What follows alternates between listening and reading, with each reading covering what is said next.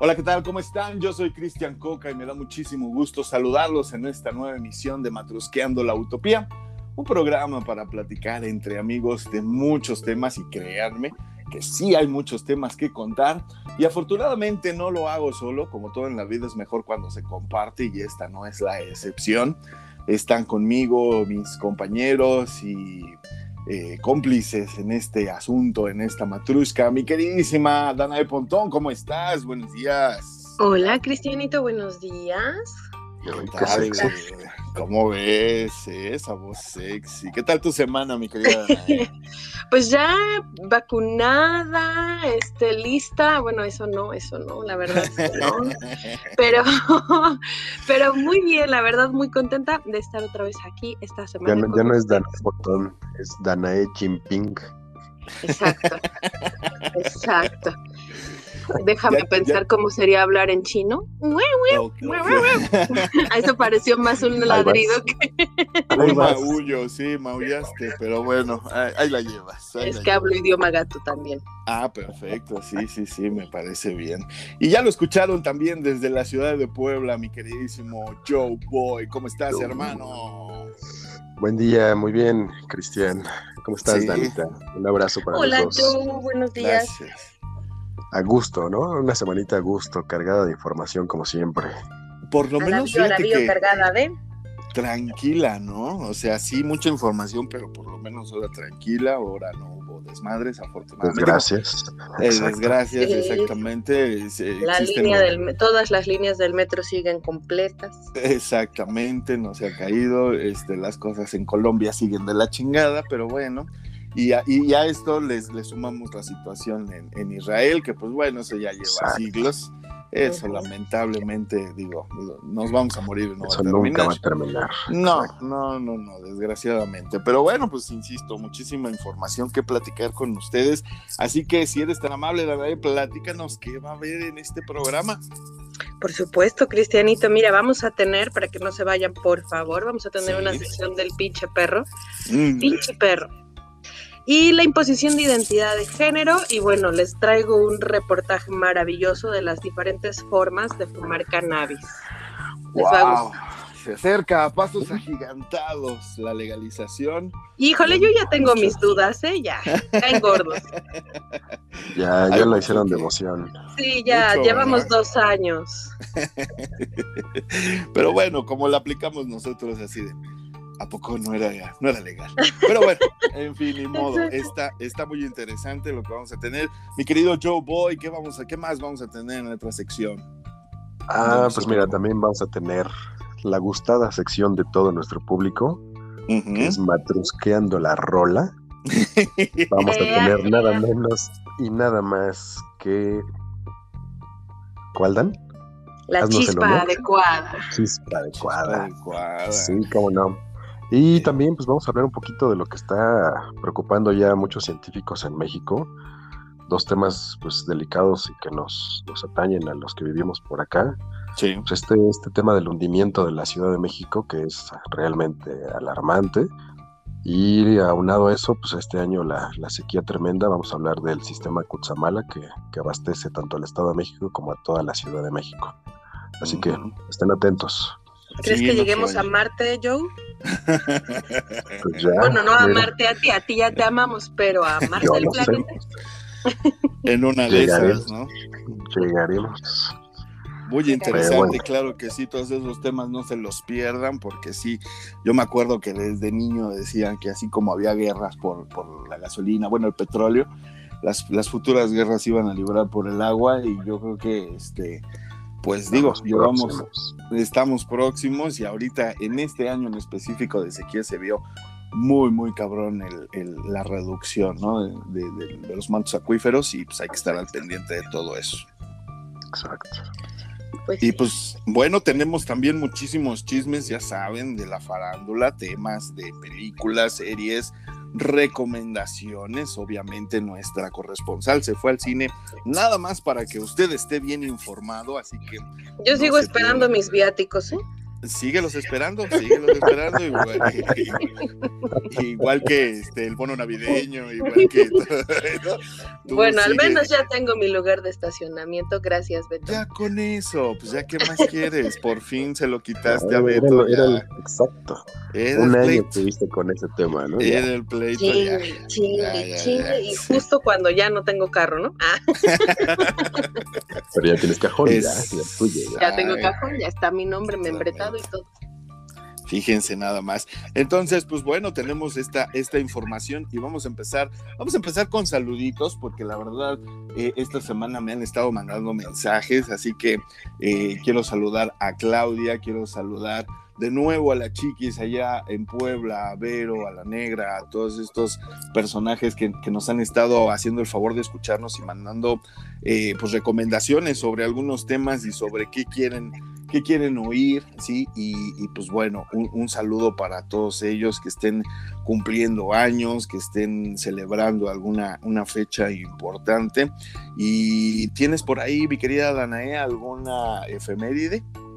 Sí, el día, primero, primero el 19 de mayo, porque ese era el más importante para mí, fue el día del mercadólogo, entonces un abrazo a todos mis mercadólogos que me escuchan y a los anexas, ¿no?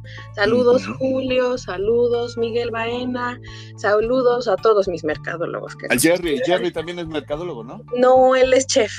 Ah, ok, perfecto. Bueno, pues también un saludo a saludos, Jerry. Sí, un saludo y un saludo a todos los mercadólogos y a ti un abrazo muy, muy fuerte. Muchas gracias. Muchas, muchas felicidades. También hoy, bueno, para quien nos escuche, lo siento, hoy es 20 de mayo, hoy es Día del Psicólogo. Entonces, muchas felicidades a todos los psicólogos que también nos escuchan. Felicidades. Y Día del Perro Callejero de Adopta un Perro, hoy es Día del Perro Callejero. Híjole, ahí sí me tocaste una fibra muy sensible. Yo sí soy de esas personas que los perros callejeros los saluda, los apapacha y si puedo les doy de comer. Yo sí, la verdad, soy eh, fan de, hacerlo y, y, para mí sí es muy triste. Yo sé que lo que voy a decir no les va a parecer a muchas personas, pero siento más triste ver cuando atropellan un perro que cuando atropellan a una persona. Yo Entonces, también. la verdad me, me, me, me, pone muy mal, pero, pero bueno, pues eh, ojalá, ojalá y nuestra sociedad avance. Adopten, por favor. Sí, A, eliminar a los perritos callejeros que, que, la verdad sí necesitan un hogar, eh, más allá de, de guarecerse de la lluvia o el frío, etcétera, etcétera pues tener una familia, ser parte de una familia es bien importante y recuerden que las mascotas, pues eso son parte de nuestra familia, ¿no? Entonces, eh, ahí está el día del, eh, del, perro callejero, si pueden adoptar, adopten, porque sí, sí es bien importante, ¿no? ¿Alguna otra fecha importante, mi querida Ana? No, no de momento no. Perfecto, pues bueno, vámonos con esta información porque les quiero yo contar que esta semana se dio a conocer Warner Brothers está eh, absorbiendo muchas compañías y entre ellas, pues nada más y nada menos que Discovery Channel eh, y obviamente todas sus, filiales, al parecer están haciendo una inversión de más de 3 mil millones de dólares porque pues es, ATT, más que Warner, es esta compañía transnacional de comunicaciones, ATT, que está absorbiendo pues eh, todo lo que es Warner Media, ¿no? ¿Qué incluye Warner Media? Pues bueno, está Discovery, está HBO, está obviamente el contenido de Warner, CNN, eh, Cartoon Network, TNT, eh, todo lo contendiente a, DC y muchos, muchas otras, este, eh, otros canales que tal vez usted tenga en su operador de cable. Y pues bueno, ATT está haciendo esta, esta inversión, les digo, de, más de 3 mil millones de dólares porque pues busca hacerle competencia obviamente a Disney, ¿no? Obviamente se, a Netflix. se viene la, guerra de las plataformas, ¿no? Exactamente, así como la vivimos hace algunos años con la guerra de las televisoras, que aquí en México pues nada más fueron dos y las dos terminaron dándose en la madre una contra otra. Y este, y pues bueno, eh, ahorita va a ser pues de plataformas en internet, ¿no? Vía streaming eh, así como lo hizo Netflix eh, y, todas las demás, pues ellos quieren su pedazo del pastel, ¿no? Y tienen, tienen contenido interesante, sí, pero pues hay que ver qué nos dan para que yo, yo la verdad soy de la opinión, ahora sí que aprende de una mejor opinión de ustedes, que hay que aprender a, así como uno cada mes. Consumir, ¿no? Exacto, a consumir pues no siempre pagar Netflix, no siempre pagar eh, Disney, por ejemplo, sino que tengamos un consumo responsable en cuanto a los gastos, ¿no? Porque sí, imagínate estar pagando, no sé, 500 pesos o 1000 pesos semanales, mensuales, perdón, en varias plataformas, pues sí es una Para que ni las ocupes. Exacto, que pues no es lo que alguna vez platicábamos, ¿no? Esto tarde o temprano iba a llegar. Sí. Y fue como un momento la televisión, ya sea por antena o por por cable que pagabas por canal. Entonces llegabas a tener tu suscripción de 800, 900 mil pesos por tener más canales, ¿no? Ya se convirtió en lo mismo, ¿no? Quieres tener contenido, pagas Netflix, pagas Prime, pagas Apple TV, Disney y ahora se suma Warner, ¿no? Exactamente. Sí, pues de, hecho, por ejemplo, ya ven que lo platicábamos en, programas anteriores, HBO, eh, que tiene presencia desde hace muchos años en canales de, de paga en nuestro país, pues abrió su plataforma de HBO Max solamente en Estados Unidos, ¿no? Y ahorita, a partir del 27 de este mes, ya lo vamos a poder ver, pero hay que pagar un costo extra, igual que pues su contenido, ¿no? O es el caso también de Disney, que tiene un contenido y aparte te está vendiendo en, en, en premium, pues sus estrenos, ¿no? Como fue el caso de Raya o en su el caso de Soul y en su momento todas estas películas que van a ir estrenando en sus plataformas, pues con un pequeño costo adicional que no supera ni siquiera los 300 pesos por película, ¿no? Entonces, pues hay que estar, hay que estar bien al pendiente de eso y pues bueno, ahí está la información. estaría bien también sería que pudieras comprar la película o la serie que quieres ver de la plataforma que quieras ver, ¿no? Para que no tengas necesariamente que adquirir todo el paquete, o sea, que puedas como en YouTube rentar una película por 35 pesos y ya. Posiblemente a eso lleguemos. lo, puedes hacer, por ejemplo, en Cinepolis Click. Ahí puedes, por ejemplo, comprar las películas o pagar, por ejemplo, la renta de algunas de las series completas, ¿no? En su momento que estuvo Game of Thrones, pagabas creo que 400 pesos por cada temporada, algo así. Fíjate. Sí, pues a final de cuentas yo creo que a eso vamos a llegar. Ahorita los premios, precios a lo mejor se elevan un poco en lo que, pues, oferta, demanda, estrenos, etcétera, etcétera pero sí tenemos que llegar, eh, no sé si recuerdes, de, tal vez tú, Joe, hace muchos años cuando inició la televisión por cable, específicamente eh, DirecTV y todas estas plataformas, tenían un menú a la carta en donde tú armabas tu paquete con canales que sí querías ver, porque muchas veces, y ahorita lo vivimos, yo que tengo Easy, lo, lo vivo en el aspecto de decir, pues estos canales, por ejemplo, ¿no? Religiosos, yo no los veo, ¿no? O muchos de música, tampoco ya los veo, ya me decepcionó terriblemente MTV y, y, anexas, entonces pues ¿para qué pagar por cosas que no estás viendo? Y así muchos canales, Exacto. ¿no? Sí, la pregunta es, ¿quién sigue viendo televisión por cable. ¿eh? No, sí, y, sí. ¿Y habrá quien vea televisión abierta todavía? ¿Aún más? Yo creo que sí, ¿no? Debe de haber, digo, al final de cuentas. Yo, yo, estoy viendo, tele, esta semana llevo viendo, yo no veía tele ni de cable ni por tele abierta y esta semana llevo viendo televisión abierta. Amigos, sáquenme de esto, por favor, no lo quiero ¿Qué te está pasando? una intervención. ¿Qué te está pasando?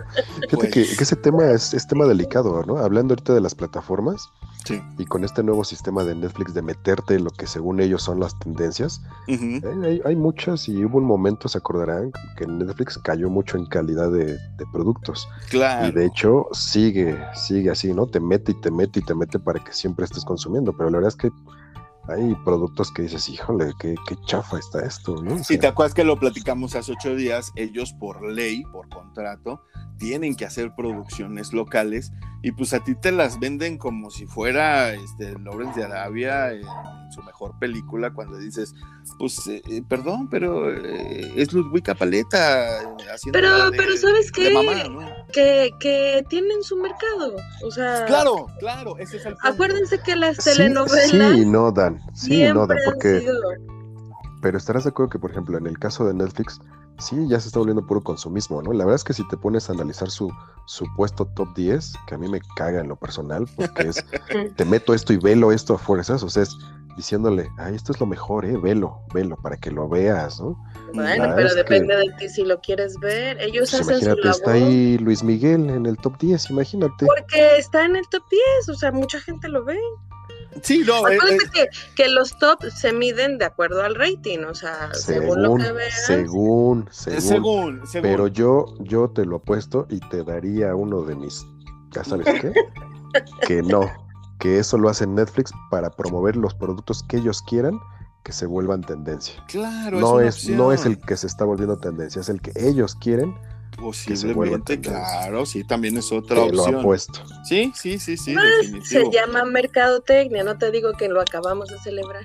Exactamente, exactamente. Y es muy interesante ver cómo se mueven exactamente esos números, ¿no? Digo, a mí a raíz de que Netflix sacó el dichoso botoncito de pon algo, algo random, algo aleatorio, Ah, dije, híjole, estos güeyes como que sí, no les interesa mucho lo que yo consuma. Eh, digo, lo entiendo en Spotify porque pues tienes una playlist con tus favoritas y que te pongan algo aleatorio, bueno, ok, va a caer a fuerzas en una de mis favoritas.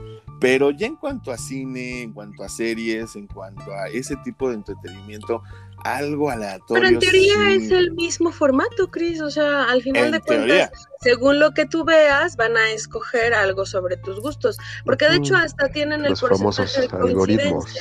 Exacto. Los, algoritmos, ¿no? Uno pensaría eso, pero a mí el otro día por curiosidad le apreté a ese botoncito y te lo juro, me pusieron la película de, de, Omar Chaparro interpretando a Pedro Infante. Qué ya te quemaste, güey, ya te quemaste. te puedo contar lo que... Mira, veo de todo, porque obviamente para platicar aquí en este programa, pues necesito ver absolutamente de todo. Y yo soy un acervo crítico de, de, las películas y series mexicanas y pues de vez en cuando sí me las tengo que fumar, pues para criticarlas, no puedes criticar lo que no ves. ¿no? Entonces, en esa línea de ideas dije, bueno, pues sí, algo aleatorio, ¿por qué? Porque necesito ver de todo para opinar de todo, no nada más lo que me guste, ¿no? Entonces, pero, pero, pero sí, o sea, a final de cuentas tengo un gusto específico y, busco ciertas cosas, pero de repente sí te ofrecen cada porquería que, insisto, y precisamente, fíjate, agarrándome de una vez de eso, les voy a contar una película que acabo de ver en Netflix, que por cierto está en reciente estreno, que se llama Oxygen, no sé si ya la vieron. Eh, no. ya la está Ahí está ahí, la empecé a ver, pero ya no la pude terminar. Bueno, eh, Melanie Francesa, ¿no? Eh, francesa, exactamente. Melanie Laurent, no sé si la ubiquen, es esta actriz francesa que salió en eh, Bastardo sin Gloria, esta Soshana, Soshana, que es la única sobreviviente de la masacre de, los judíos, donde empieza esta película de Bastardo sin Gloria, y después se hace dueña de un cine donde termina la película Bastardo sin Gloria, que pues, no se las voy a contar, pero bueno, más o menos para que la ubiquen. Eh, esta, esta, esta película de Oxygen que está en Netflix, la verdad es una de esas películas, si yo ahorita te digo, les digo a ustedes, amigos, compañeros, gente que nos escucha, una película en donde solamente hay un actor, donde todo el tiempo estamos viendo solo el rostro de una sola persona, porque los demás actores aparecen en flashbacks, en recuerdos, en, algo que parece un recuerdo, pues obviamente tú te enfocas a la actriz principal y si la actriz o el actor principal están encerrados pues prácticamente en un ataúd, pues la sensación de encierro, la sensación de, de no poder respirar, eh, de claustrofobia exactamente, es lo que, lo que, lo que más te, tiene, ¿no? Eh, pegado a la silla. Su, su calidad histriónica, ¿no? Mucho, mucho, la verdad. Pocos actores, sí, y ahorita se me viene a la mente Will Smith, por ejemplo, en Soy Leyenda, Pocos actores han eh, mantenido el peso total de la actuación sobre sus hombros y ese es el caso de esta película con, con esta eh, Melanie Laurent que les comento. Y la verdad muy interesante, eh, Oxygen, una película futurista que no se le nota lo futurista hasta que ya pasa más de la mitad de la película, eso me encantó. una actuación maravillosa, un, un, tema a tratar bastante complicado, tiene su... La, trama, perdón, es ponnos un poquito en contexto. La trama es ella despierta en una como criocámara. Exactamente. Ella despierta en esta cápsula de criogenia y lamentablemente no recuerda nada. Parece estar pasando por una especie de... Eh, de memento.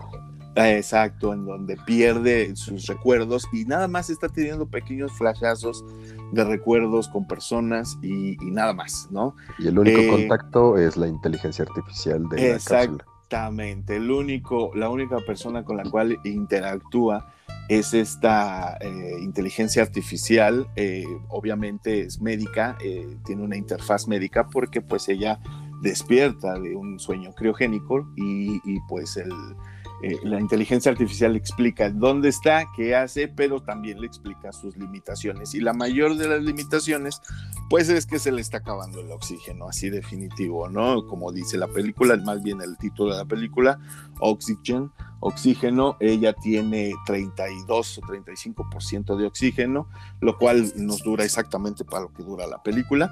Y, este, y está muy interesante, la verdad, los invito a que la, a que la vean. Pero la película aclara cómo llegó ahí. Sí, por supuesto. La peli, sí, ya no te puedo contar más, porque sí, ya de ahondar más en, en qué hace o cómo. Es spoilerla Exactamente, sí. Eh, ¿Está viendo, está Anne Hathaway? Eh, vela, vela, porque yo tengo ahí unos conflictos con, con, precisamente en el reparto que estás tú ahorita viendo. Necesito que, la, que la vean. No les puedo decir quién sale o quién no sale específicamente ahorita que están viendo el reparto ustedes. Este, yo me quedé así como que, ah, caray, es persona no la reconocí nunca, pero insisto, mejor véanla, eh, está muy interesante. Está muy buena, sí la, película. Muy buena, sí, es para toda la familia, no hay, no hay ningún problema en cuanto a, lenguaje, en cuanto a escenas. Este, insisto, el, eh, el, el, meollo del asunto es de la mitad para el final, ahí nos enteramos absolutamente de todo lo que está sucediendo, pero, insisto, me gustó mucho la actuación, me gustó mucho la temática y sí decepciona, insisto, un poquito el hecho de que pues en Francia hagan este tipo de cine y nosotros acá con Omar Chaparro y los Huicapalita, ¿no? Pero bueno, eh, eh, como yo les dije hace ocho días, yo, yo tengo fe, yo tengo fe que, que, como se hacen tantas producciones, una de esas van a, van a caer con el guion adecuado, los actores adecuados, y a lo mejor puede ser una serie, a lo mejor va a ser una película, pero va a haber en algún momento, tengo fe. ¿Por qué? Porque sí hay buenos actores en México, sí hay buenos Y hay buenos directores, ¿no? Lamentablemente se van y las producciones se hacen fuera del país, ¿no? Exactamente, pero en el caso de Netflix, bueno, pues bien pueden contratar a un Guillermo del Toro, bien pueden contratar a un González Iñárritu, sí lo pueden ya estuvo ahí la colaboración con Cuarón, ¿no? Exactamente, entonces entregarnos algo de, de mayor calidad en cuanto a guion, en cuanto a actuación, en cuanto a todo lo que ya hemos visto, insisto, en, cine de otros países, porque digo, no puedo negar que en Argentina se hace muy buen cine, en Francia, en España, en Estados Unidos, obviamente, pero aquí en México, pues de repente tenemos esos garbanzos de libra y yo no dudo que en algún momento, este, pues volvamos con eso. Entonces, pues bueno, ahí está mi primer recomendación, Oxygen, Oxígeno en Netflix, ya está. Por cierto, pues hablando de Francia, esta semana ya reabrió el Museo del Louvre.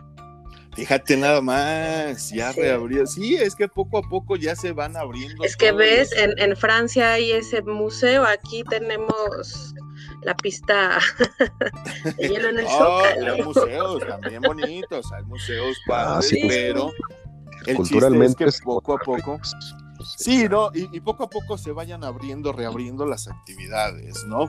Por ejemplo, hablábamos de, del cine, ya se va a abrir Cinemex ¿sí? Ya tiene ahora sí ya fecha, a finales de este mes se reabre Cinemex y quieren empezar con eh, esta película de Disney Plus precisamente que va a estar tanto en cines como en su plataforma con un pago extra, eh, Cruella, Cruella que pues es la segunda ya versión. Quiero verla. Suena bien, fíjate que, digo, la verdad a mí no me llama mucho la atención la historia. Yo cuando vi la película de los de Dálmatas y luego Glenn Close también haciendo un live action de, de esta película de los 101 Dálmatas, pues bueno, eh, la historia a mí, a mí en lo personal, con todos los perros que me fascinan, no me conectó, pero, pero, pues hay que... A mí lo único que me gusta de esa película es Cruella. Sí, sí, sí, es, un muy, muy buen personaje. Sí, sí la película es muy ñoña, ¿no? Es como muy sosa de pronto, pero Cruella tiene un personaje muy... Y, la psicología del personaje es lo que quiero ver en la película. De hecho, estamos en esta nueva etapa de Disney, ¿no? De traer sus personajes ya un poco actualizados, quitándoles esa parte de, princesas, de, de, muy fantasiosa y muy light, ¿no? A mí, por ejemplo, la parte de que esta Angelina Jolie, ¿cómo se llama la película? Eh, Maléfica. La verdad es que me gustó muchísimo ¿eh? ese tono que les están poniendo. Bastante bueno, ¿no? Muy, muy adecuado para nuestra época. Son malos, pero no villanos. O sea, tienen, tienen un porqué. empiezan a mostrar seres humanos.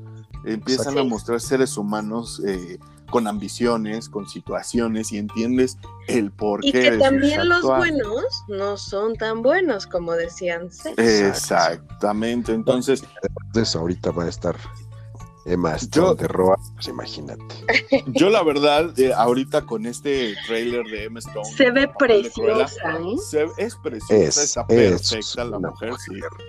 Pero, pero la verdad, así, nada más viendo el trailer yo siento que es como una combinación del Diablo Viste a la Moda con, con Disney, porque eso refleja. Muy fashionista. sí, demasiado. Entonces no estoy diciendo que no la voy a ver, insisto, las, las tengo que ver para criticarla. ¿Pero qué no te gusta el Diablo Viste a la Moda? No me encantó, fíjate, me encantaron las actuaciones todas están maravillosas, todos están maravillosos, todos, pero la historia a mí me, me, causó un así como, híjole, pues, ¿qué, te, ¿qué, te, digo? Ahora sí que tienes lo que te mereces, mija. Entonces, la historia, la historia, ¿no? O sea, pero, el personaje de, de, la jefa de...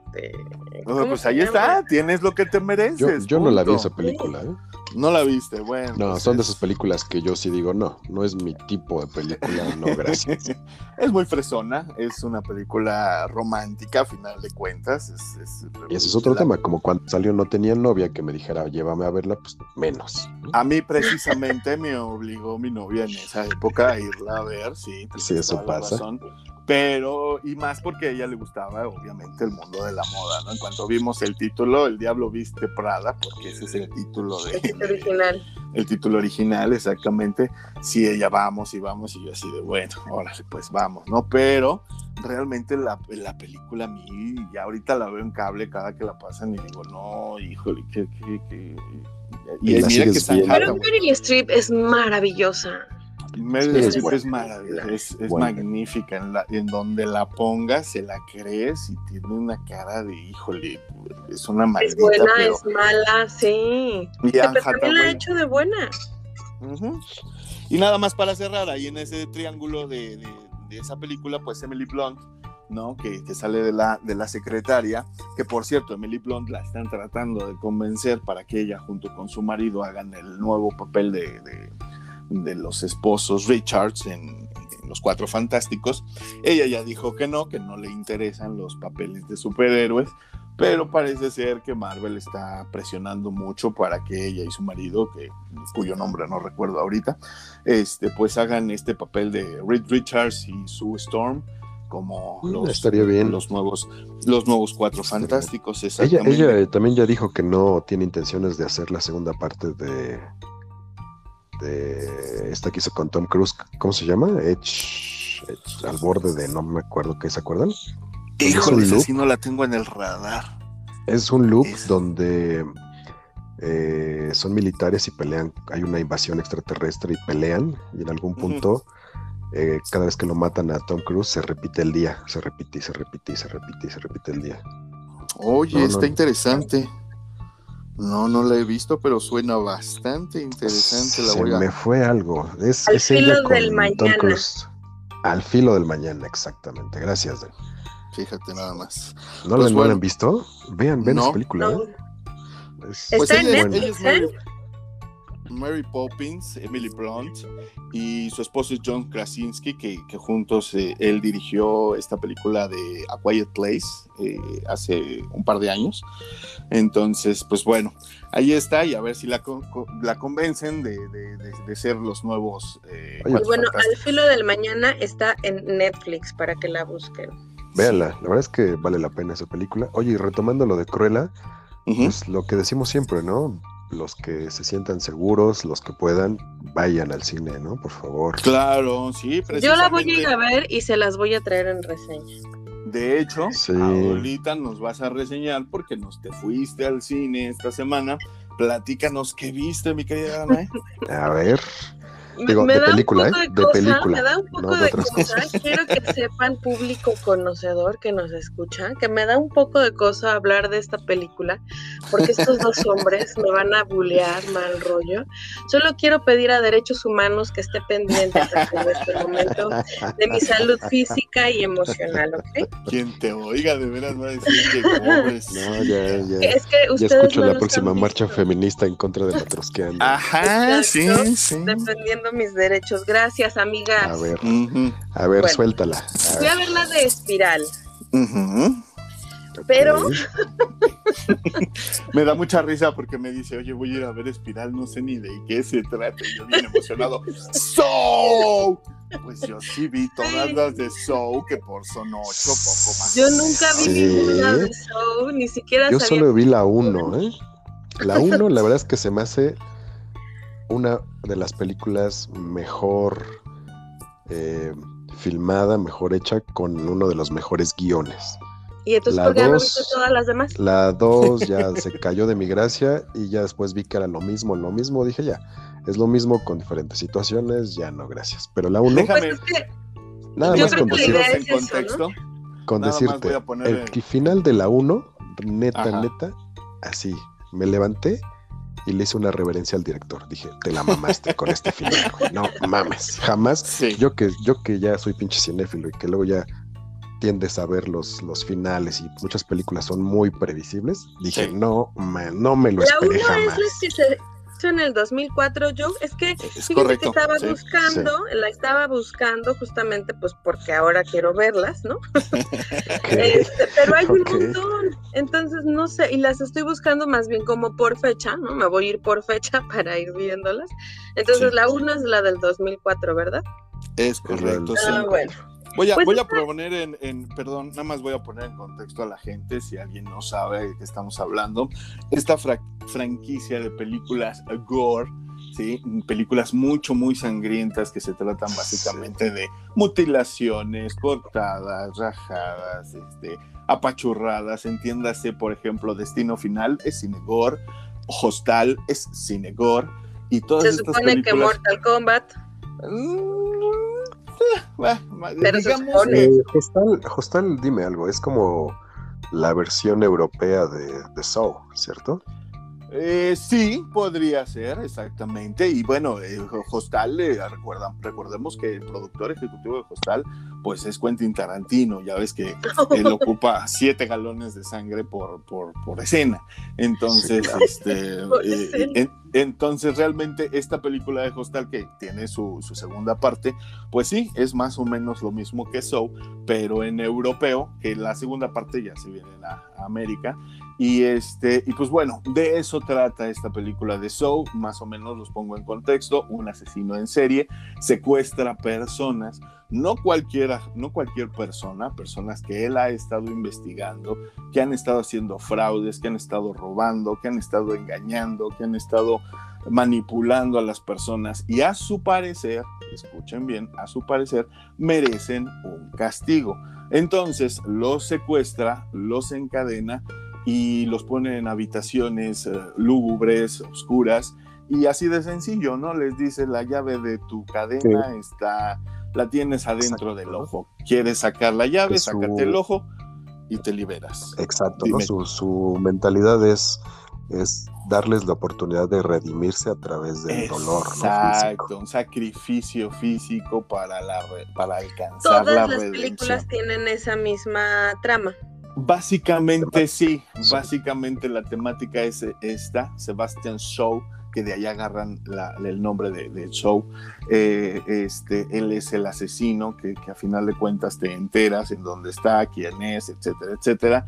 Y bueno, se hicieron ocho películas al respecto. Está Soul. ¿Nueve con esta o esta es la ocho?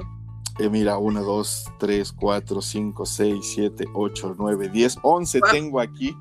Y 5, ah, ah, no, ya está incluida Espiral, ya está incluida Espiral. Lo que pasa es que hubo precuela, entonces hubo un, un show que es eh, 0.5, después la 1, la 2, la 3, la 4, la 5, la 6, luego show en tercera en 3D, y luego Jigsaw, y luego... Oye, esa de show en 3D de... Exactamente, pero bueno, entonces ese es el contexto de toda esta franquicia de show y ahorita la están reviviendo con Espiral, por favor, si eres tan amable, Danae. Pues básicamente ya la contaste. no, bueno, pero ¿de qué va? ¿De qué trata la nueva película? Pues, pues cuéntame tu eh, experiencia, cuánto vomitaste, todo. No, fíjate que me gustó mucho, es una muy buena película. Eh, yo siento que sí necesito ver las anteriores porque a pesar de que sí le entendí perfecto a la historia, hacen referencia al original, ¿no? Al, este, este personaje es un imitador de ese original, entonces em, la, película, eh, el asesino aquí está matando policías, ¿no? Esta es la, la trama de, Espiral. Y bueno, el, el actor se llama, ayúdame Cristian. Chris, Rock. Chris Rock. Este, y, y, yo lo siento, el actor es muy bueno, sin duda, pero de pronto lo siento forzado un poquito en, esta, en esta película. Sin embargo, su, su, compañero, el que sale de su compañero, que es Max Mingela, Mingela, ¿cómo se pronuncia? Mingela. Mingela, gracias. Max Mingela es buenísimo, buenísimo. Él me gustó más que Chris Rock, ¿no? Entonces, eh, la historia, no lo sé, bueno, tal vez yo porque no la había visto antes, pero no me pareció predecible, es eh, muy buena, muy sangrienta, muy gráfica. Eh, claro. sí, de pronto yo, yo, estaba comiendo nachos y de pronto dije... De plano, sí, sí, sí, pero muy buena. pero muy, muy buena. Insisto, es muy gráfica. O sea, en una le cortan la lengua y se ve la lengua con la tráquea. No, bueno, no bueno. Me gustó. Me gustó, me gustó, es muy buena, muy entretenida. No, no sé cómo hacer la reseña sin contarles la historia, pero véanla, ¿no? O sea, está matando policías esta vez. Entonces, oye, nada más una pregunta. Samuel L. Jackson, ¿qué tal? ¿De qué sale? ¿De qué la es, es, lo que te iba a comentar. Finalmente, creo que esta es la primera que tiene un, un elenco de actores, pues ya con, con buena trayectoria, ¿no? Sí, Samuel L. Jackson es el papá de Chris Rock en la película. Ah, ok, ok, perfecto. Y también es policía, también es policía. Perfecto, ya vi entonces por dónde va el asunto, porque sí recuerdo a los policías de las películas pasadas, entonces creo que ya vi por dónde va el asunto. Está perfecto. Esta es muy buena porque pues, se está matando policías y, el tema de pues los policías son corruptos todos, ¿no? Es muy interesante también la manera en la que lo manejan, ¿no?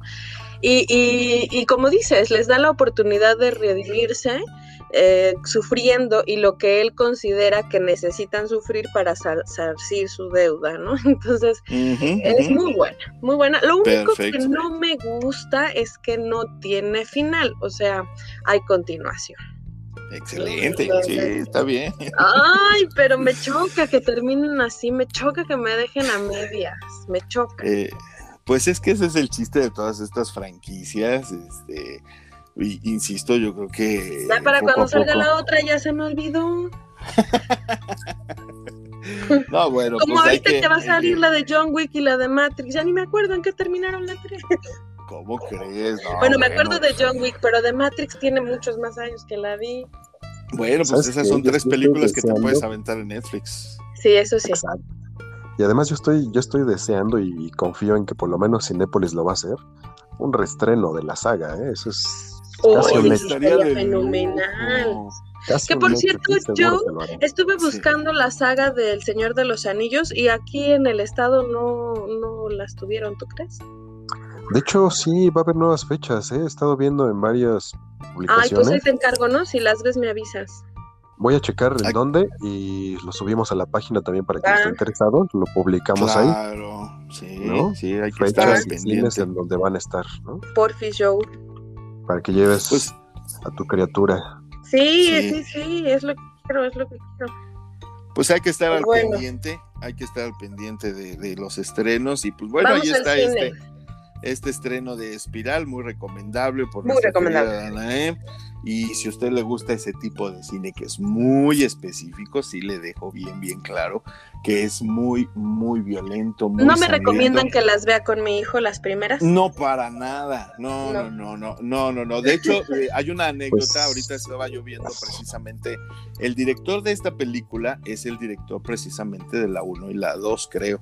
Entonces, él estaba comentando que todos los aparatos y artilugios que utilizan durante la grabación de las películas son aparatos reales, o sea, realmente si se descuidan sí le pueden cercenar la cabeza a alguien o sí le pueden fracturar un hueso a alguien, entonces dicen que en el set de grabación pues hay mucha tensión porque todo debe de salir perfecto y sobre todo pues cuidar la integridad de los actores para no tener un accidente fatal, ¿no? Entonces dicen que en la 1, por ejemplo, o creo que es en la 2, le ponen un aparato a una chica en la cabeza que si ella no encuentra la llave en determinado tiempo, pues el aparato es como una trampa de oso, se cierra sobre su cabeza y pues se la desbarata. Entonces, eh, aparatos como ese, decía él, pues sí son reales, sí, utilizamos lo menos posible eh, cosas eh, falsas, ¿no? Para que se vean reales, el metal se sienta, el actor sienta el metal frío en su cuerpo y, y, actúe una desesperación más natural. Entonces, pues sí son películas, insisto, para determinado tipo de personas, no, no todas aguantan esa cantidad de sangre en pantalla.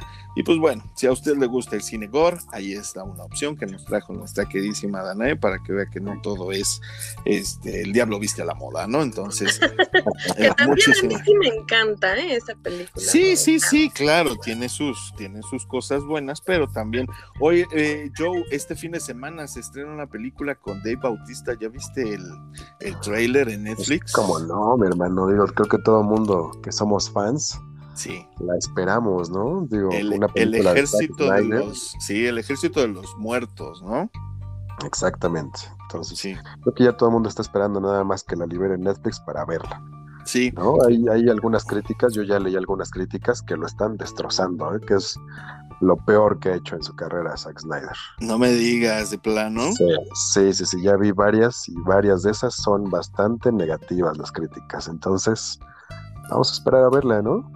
Mira, a mí de entrada, Dave Bautista, Dave Bautista, este ex luchador, como bien decías, mi amigo Joe, eh, ustedes lo recordarán en su papel de Dax en Guardianes de la, de la Galaxia. Eh, es el calvo, fornido. Eh, él es el protagonista de esta película y el tráiler pues es muy específico, ¿no? O sea, es un, es un militar junto a un grupo de gente y a la mitad de la película, o a la mitad al menos del tráiler, se enteran de que van a ir a combatir en una ciudad, de Las Vegas específicamente, llena de zombies, ¿no? Entonces, pero al parecer, ahora los zombies pues este, hablan, eh, tienen una sociedad, se comunican y, pues, y pues bueno, es, un giro porque... Es como la continuación de Soy leyenda, ¿no? Como, ah. como es, esos zombies, pero ya más evolucionados, ¿no? Ahí ya mostraban rasgos sociales, ¿no? Y comunicativos. correcto. Sí. Hay que verla y la traen aquí, la platicamos, por favor, pero vámonos a corte.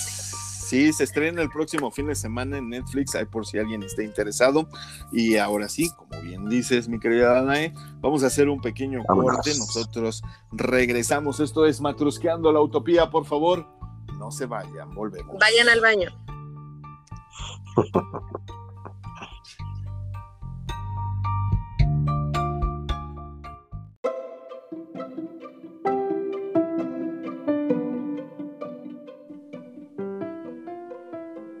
Pues bien, ya estamos de regreso. Muchísimas gracias por continuar con nosotros en esto que es matrusqueando la utopía.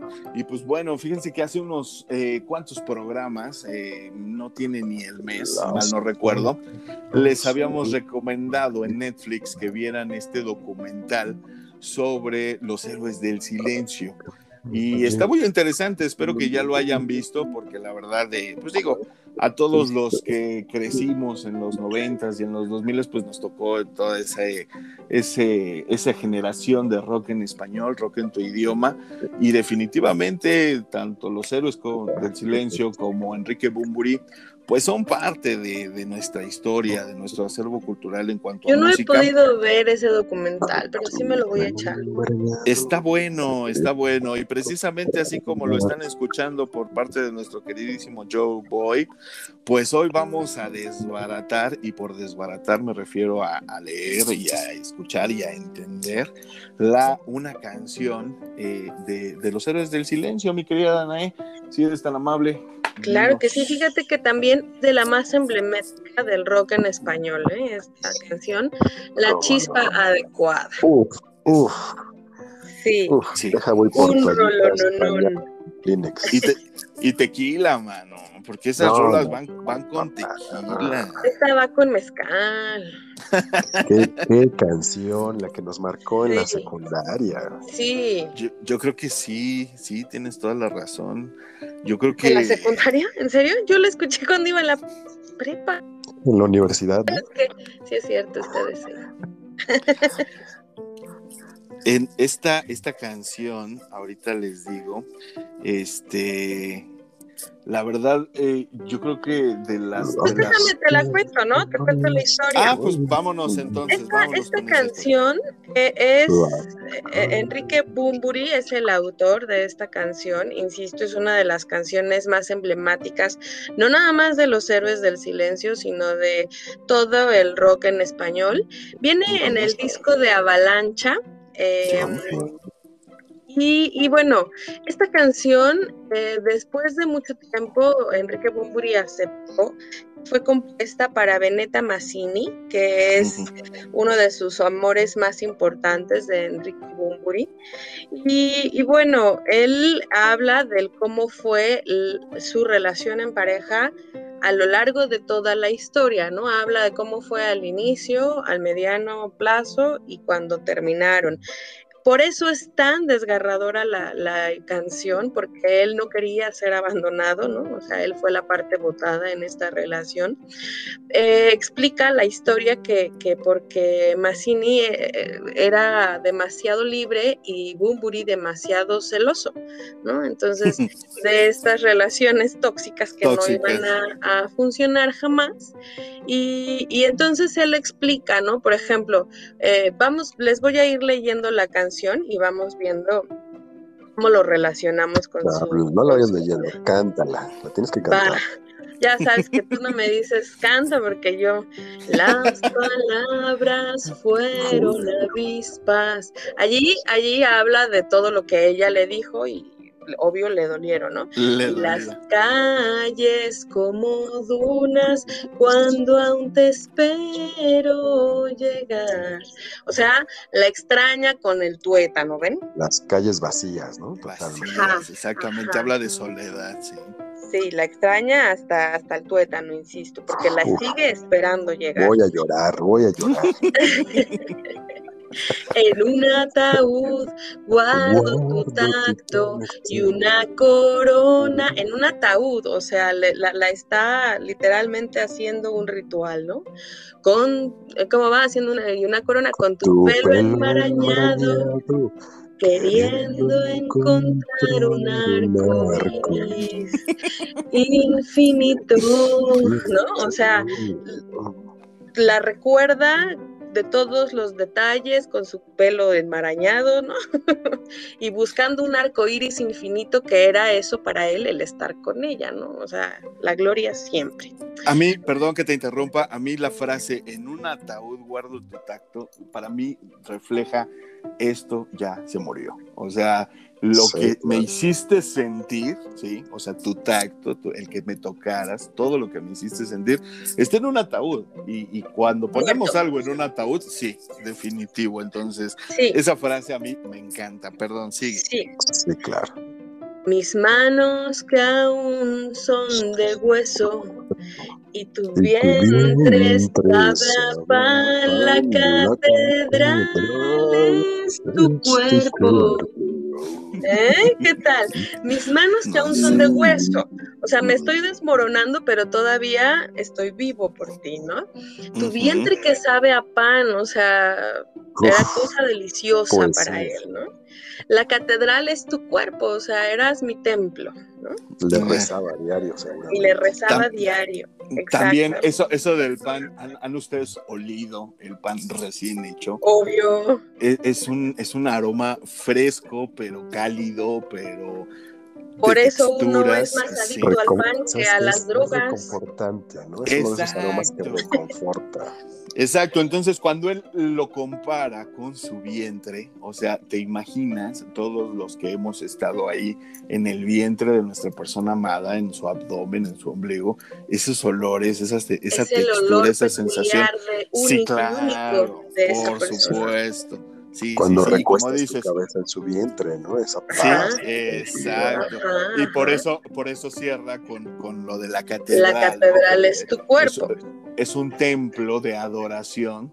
Adentro de ese templo está la diosa o el dios que estás adorando, ¿no? Entonces lo amé, amé, amé. Sí. Bueno, así continuemos. Eras verano y mil tormentas, yo el león, que sonríe a las paredes, que he vuelto a pintar del mismo color.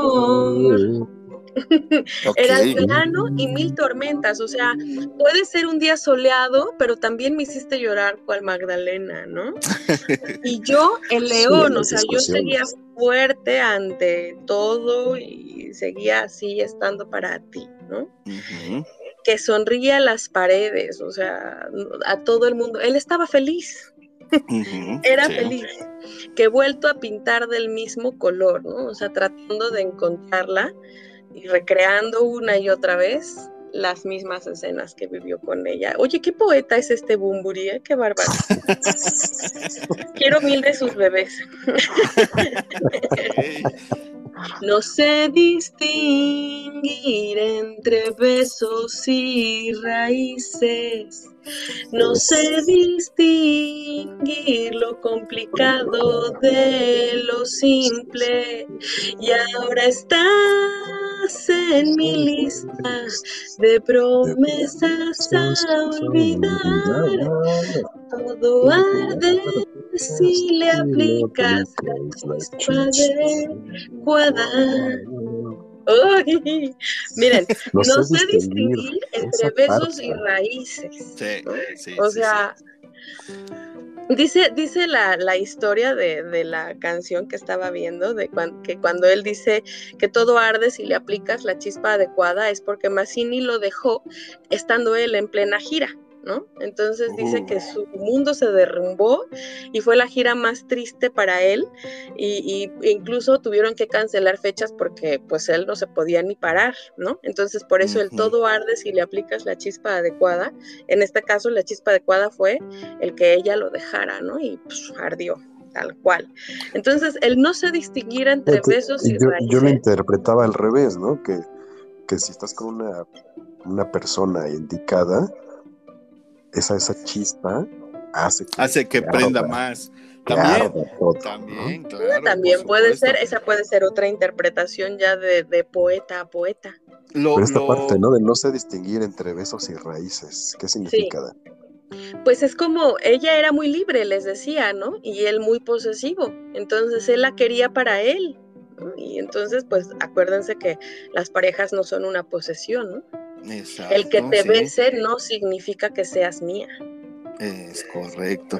Y aparte la parte también de, eh, la lista de promesas olvidadas. Ah, bueno. tener, una lista, ¿no? O sea, tener una lista de cosas que vas a olvidar.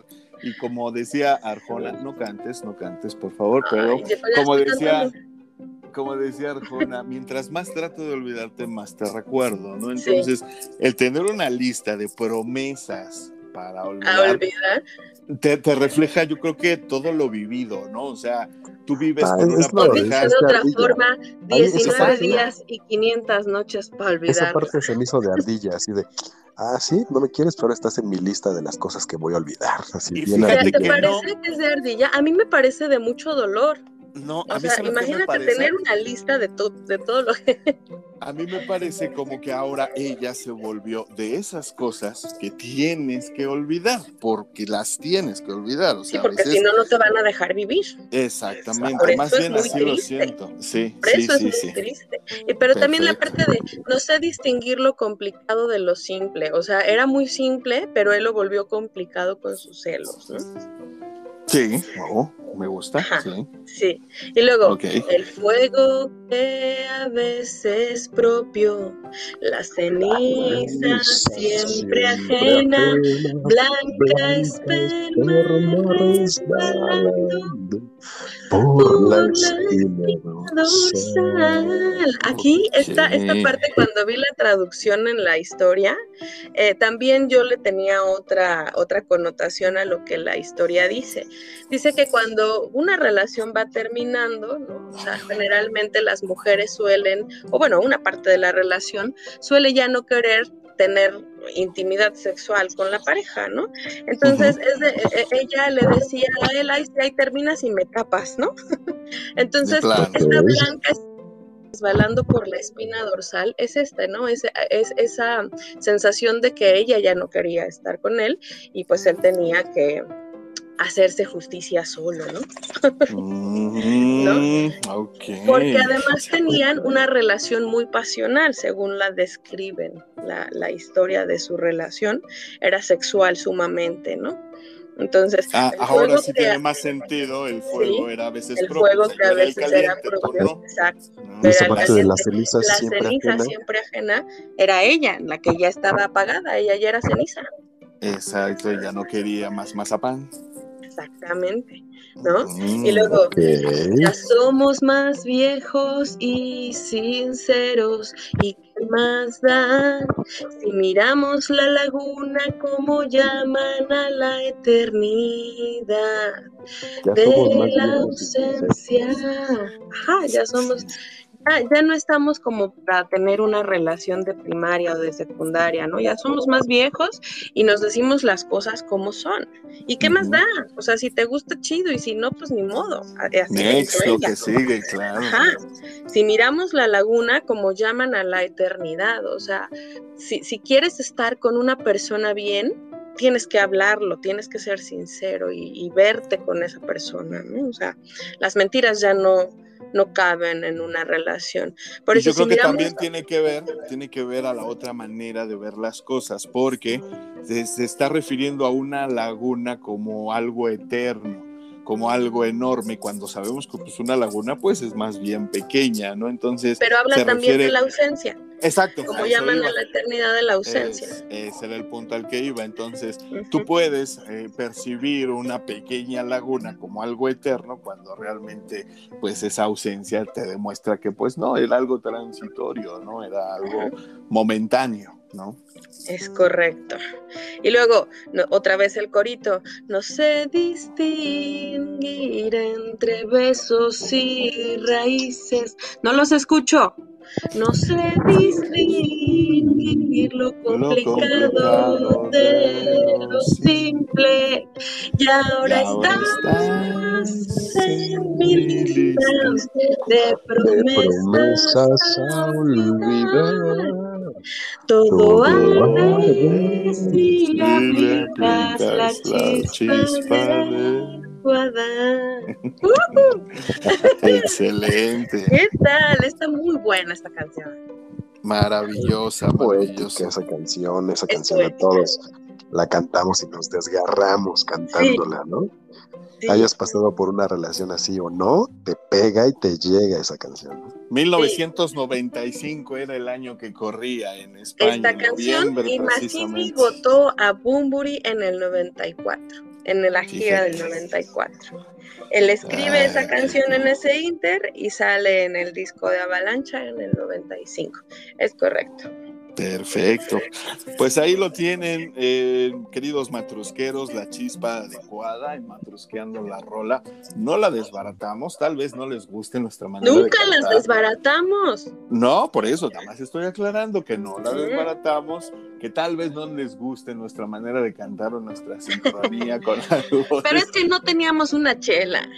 No, y aparte esta canción yo creo que sí es fundamental precisamente nosotros que venimos de esta generación, que tuvimos nuestra adolescencia, o al menos la primera adolescencia, en los noventas, este, pues sí, como bien dice Joe, ¿no? En la secundaria, yo a los 15 años estaba yo precisamente en la secundaria cuando salió esta rola, y definitivamente no había fiesta, no había peda, no había reuniones, y hasta la fecha no la hay en donde no se ponga esta canción de los héroes del silencio, que la verdad nos marcó a todos. Y pues ahí está la letra, si usted no la conocía, si usted no tenía ni la más pajarera idea de qué se trataba la canción, pues eh, nos dio muchísimo gusto, la verdad, de, matrusquear esta rola, porque sí, eh, muy interesante, muy, muy buena. Y muchísimas gracias, Danae, por, por traernos esta maravilla de obra de arte les encantó, ¿verdad? La verdad es que sí, sí, sí, sí, sí. Y pues bueno. Aparte la cantamos bien bonito, oigan, qué bárbaros. Ya nos van a llevar de aquí a al, camión a cantar.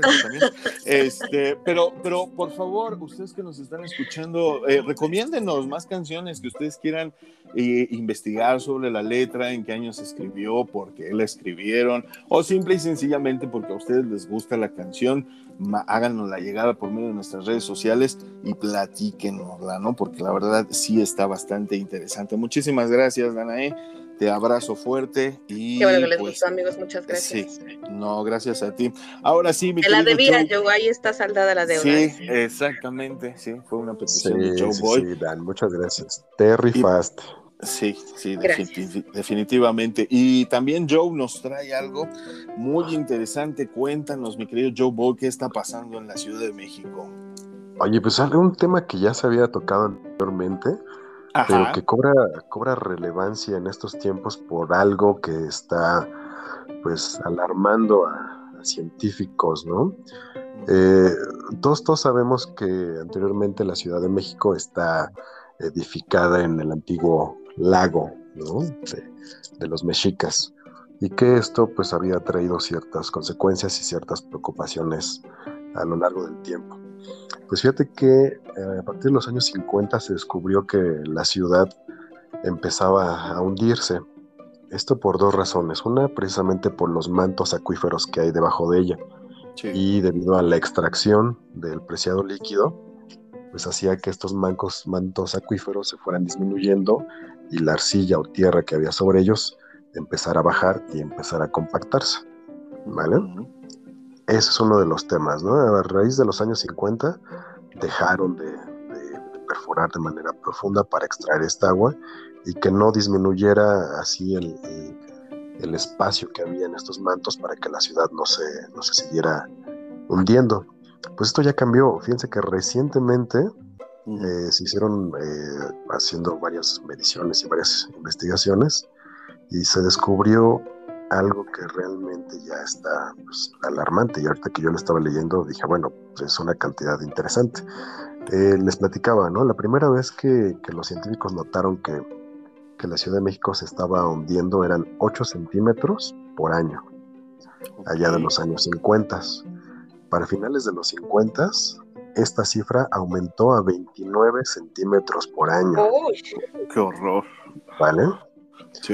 Esto, como les digo, debido a la extracción de, agua de los pozos que hay en la ciudad.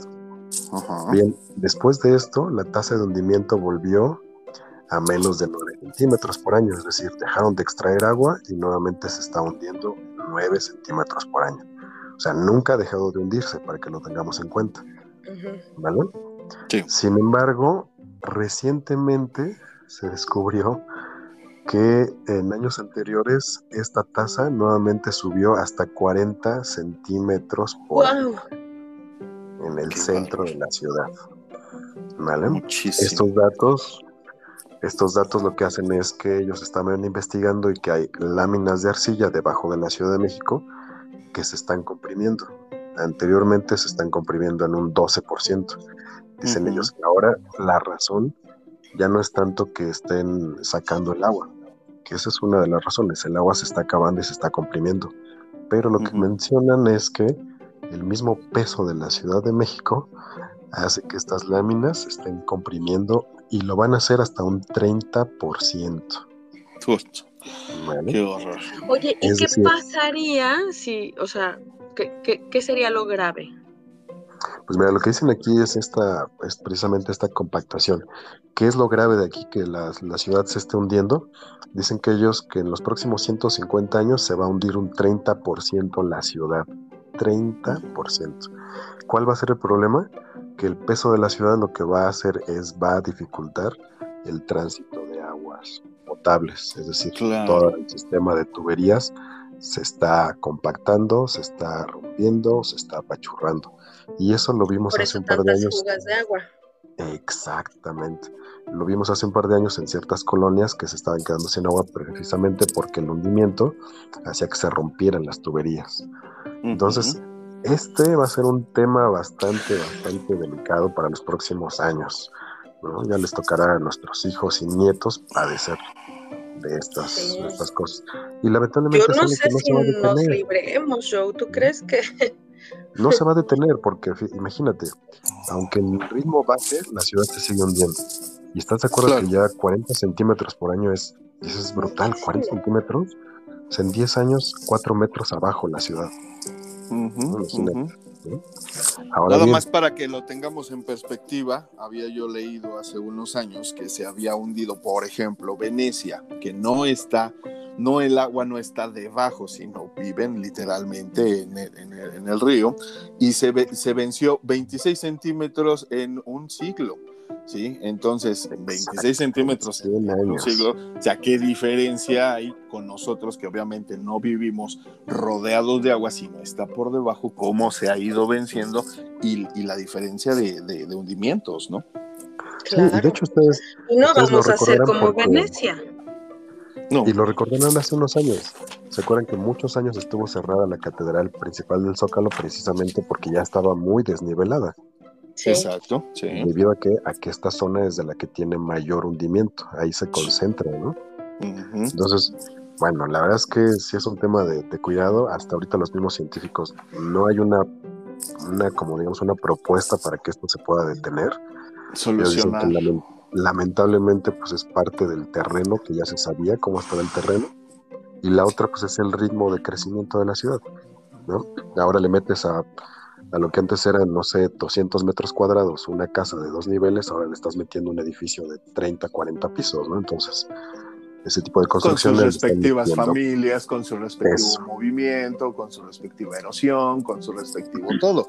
Tengamos en cuenta que la, ciudad no fue diseñada para este, esta cantidad de gente, ¿no? Este volumen. Claro de personas. Entonces, eh, pues básicamente hemos ido expandiéndonos hacia las orillas del Distrito Federal, pero seamos realistas, el centro pues poco a poco se va a hundir más. Y si de por sí ya lo conocíamos como el Valle de México, pues obviamente con todo este hundimiento, pues todavía más se va a acentuar ese, ese pues valle. Bueno, es que era el, un lago. Sí, sí, sí, sí. Sí, sí, al final de cuentas va, va a retomar y se va a seguir hundiendo, ¿no? O sea, yo no me imagino en 150 años, la verdad es que cómo va a estar el tema en la ciudad. Seguramente va a suceder que muchos, muchas construcciones se van a hundir, seguramente se van a, caer, lamentablemente. Mucha gente va a tener que mudarse a zonas menos propensas al hundimiento. Y otras pues seguramente van a padecer.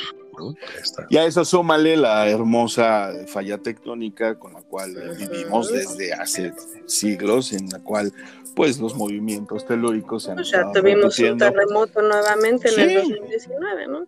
Exactamente. Entonces, no, 2017, perdón. 17, suma el del, del 85, suma el del, del 71, etcétera, etcétera.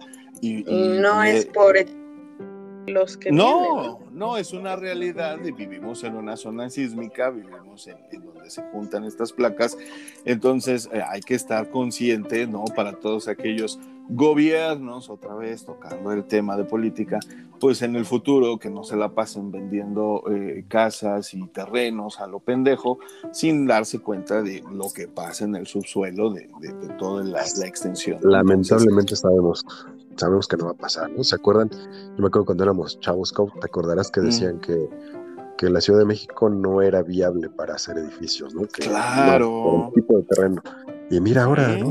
tú ves para cualquier lado y dices, o sea, ¿en qué momento, no? Tanto por lo sísmico como por el tipo de terreno, ¿no? Entonces, lamentablemente el negocio es el negocio, ¿no? Te vendo, te vendo aparte una porquería porque lo vimos en el sismo.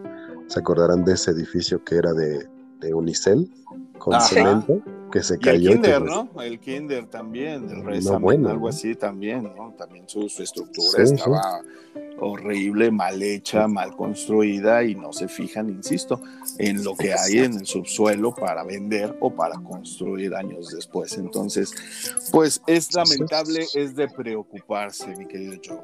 Y sabes qué, fíjate que ahí vienen varios temas. La Ciudad de México debería tener una propuesta de descentralizar ¿no? la ciudad, porque no solo, no solo por el tema del, terreno, sino el tema del agua, ¿no?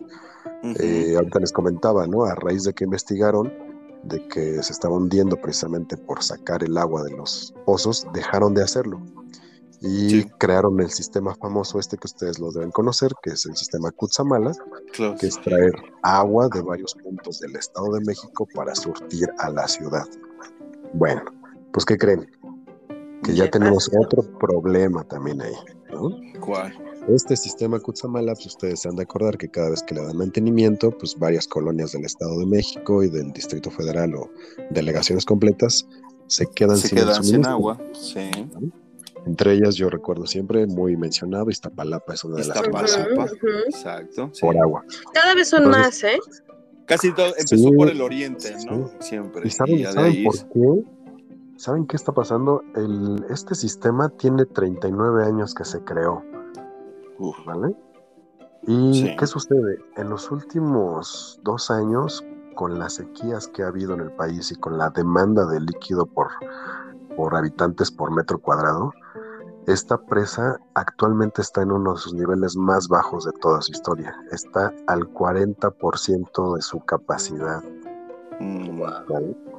al 40%.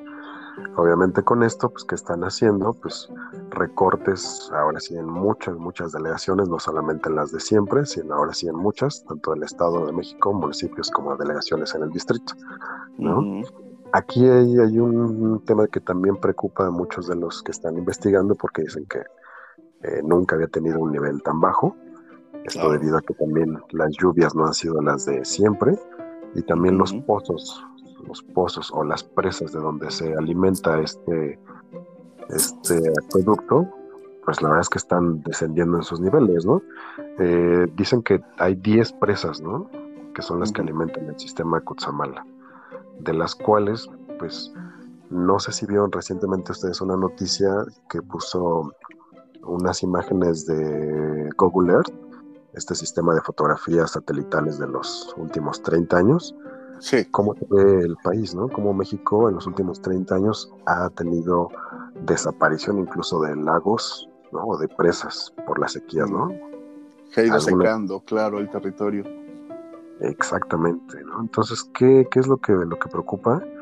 Pues precisamente que las lluvias a partir de estos próximos años no sean suficientes para alimentar de nuevo estas presas y a su vez estas presas van a dejar de alimentar al sistema Kutsamala. Algunos de ellos incluso pronostican que en los próximos 100 años se seque por completo este sistema, ¿no? O sea, 100 años. Pues, pues por lo pronto, por lo pronto esta temporada de lluvias inició antes, ¿no? Entonces ojalá que eso sirva de, de algo, ¿no? Y que ahora en junio, que inician en teoría ya de fijo, ¿no? Pues más para que más tiempo para que se pueda recuperar agua. Qué angustia. Pues es que es, un círculo vicioso Viene la guerra por el agua, ¿no? Y la verdad es que lo estamos viendo. Yo les platicaba alguna vez a ustedes en el programa. ¿En qué momento nos metieron el agua para venderla? Cuando éramos morrillos, ¿te acuerdas que el agua era gratis? O sea, tenías tu servicio de agua y te la tomabas y ya. Y, en algún momento. Fíjense que ahora que fui a Teotihuacán, allí todavía se toma el agua de la llave. Es que es eso, a final de cuentas, ahorita que mencionabas con respecto a descentralizar, pues primero tenemos que hacer del país un país de, primer mundo, porque pues lamentablemente hoy por hoy seguimos contando las ciudades grandes con la mano y creo que nos sobran dedos, porque más allá de México, Guadalajara, Monterrey, Puebla, pues dime otra ciudad, sí, realmente eh, con, con, una infraestructura parecida, ya no diga similar a la del Distrito Federal, parecida, que permita esta descentralización y por lo mismo dejar de tomar agua de los pozos de otras, eh, de otras entidades para que el DF se, se, abastezca solo. Eso por un lado.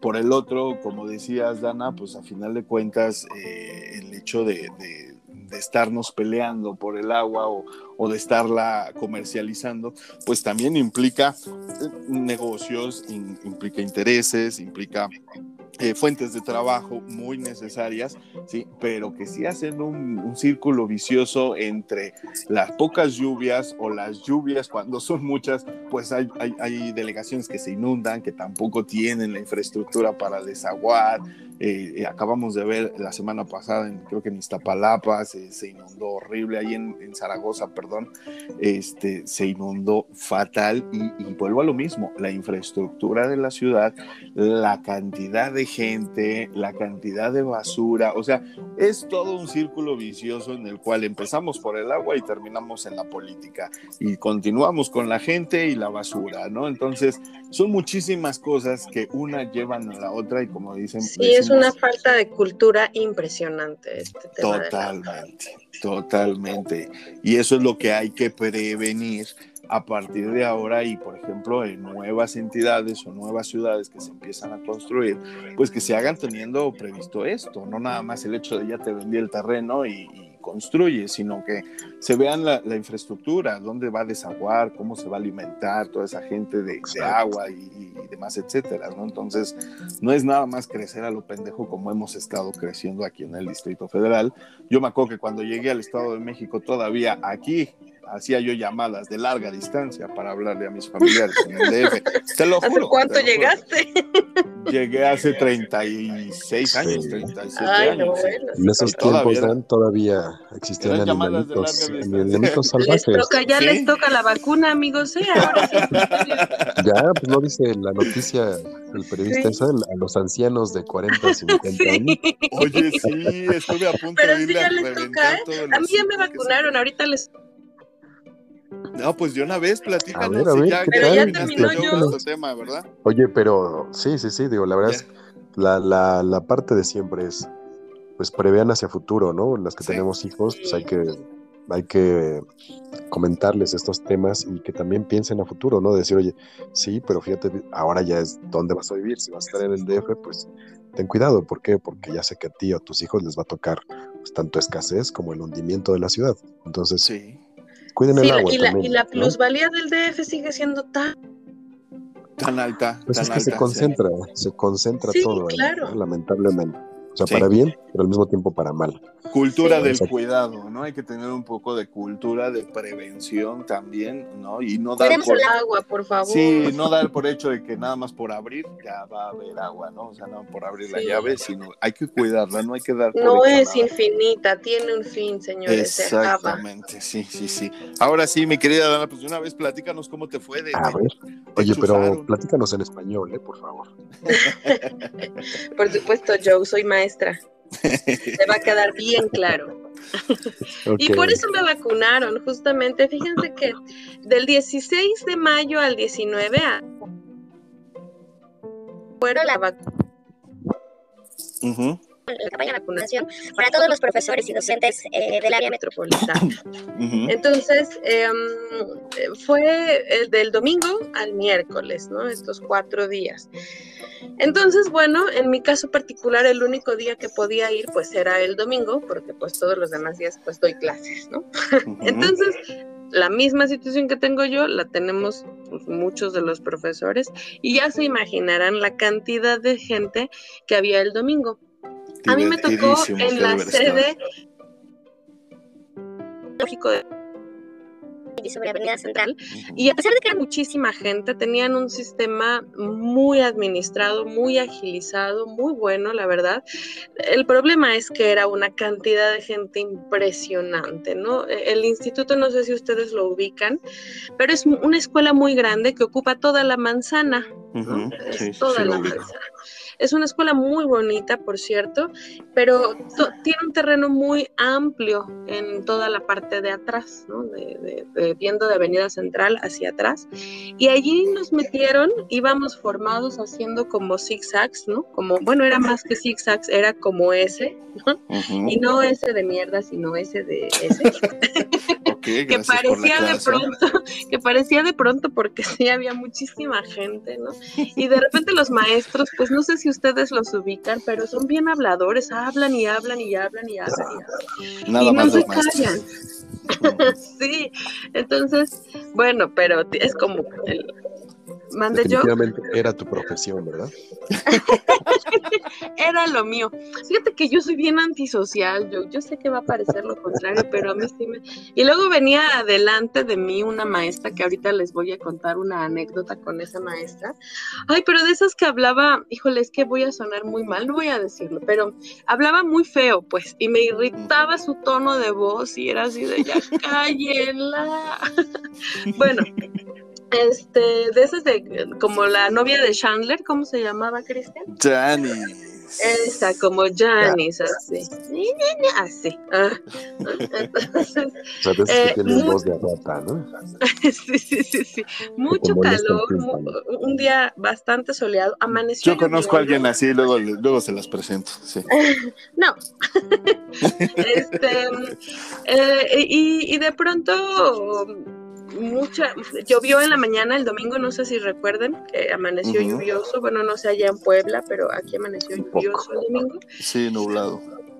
y, pero, pero salió el sol tremendo como por ahí de las 10 de la mañana. Yo llegué a las 9 y ya había una fila impresionante. Le, le daba ya casi la vuelta a la escuela y más los que estaban ya adentro, ¿no? Sin embargo, avanzábamos, avanzábamos. No por horario, si después venga. No, lo que pasa. Lo que pasa es que como e, lo dejaron en, horario abierto, precisamente por el tema de, pues que como somos docentes, pues tenemos horarios diferentes todos, ¿no? Entonces no había manera de, y, dejaron el horario abierto para que tú pudieras ir, al menos en el estado. Me parece que en CDMX sí hicieron citas. Oye, entonces, serio, distancia sana, sana distancia.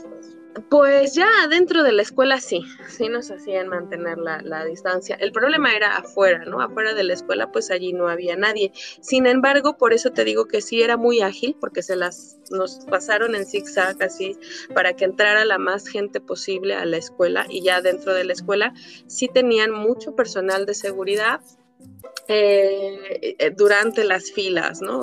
Pidiéndonos que mantuviéramos la, la distancia. Además, eh, como había, hacía mucho calor, en las mismas indicaciones que nos dieron, nos pidieron que lleváramos sombrilla, ¿no? Entonces, mm. por el sol, obviamente. Entonces, pues las mismas sombrillas abiertas marcaban la distancia entre unos y otros. Eh, y avanzabas, ¿eh? Avanzabas, avanzabas. Yo no dejé de avanzar. En ningún momento nos hicimos el registro en, en línea desde hacía ya unas semanas. Nos hicieron bajar el, el clásico formato de vacunación, que es el que les están pidiendo a todos y anexas a esa nos pidieron un QR que era el que leía para saber de la escuela de procedencia a la que pertenecías y que pues que si eras maestro, ¿no? Claro. Entonces nos pidieron por supuesto una identificación que acreditaban con tu QR y bueno, la anécdota aquí chistosa es que la maestra que les digo con voz de Yanis, ¿no? es curiosísima, eh, desde que estábamos afuera, eh, ella le estaba diciendo a su compañera con la que venía que a ella no le había dejado descargar el QR. Este QR teníamos dos filas en la escuela, en, la, sí, bueno, para la fila. Era la fila con código QR y los que no habían podido descargar el QR. Ambas pasaban igual, sin embargo, pasaba más rápido la que tenía el QR, ¿no? Y entonces esta maestra lo que hizo fue sacarle copia al QR de su amiga. No, pues no. sí, ya están cocinando, prepárenme de comer, ¿eh? quiero también de comer, por favor, les ¿Quién está cocinando? No sé, alimentenme, tengo hambre.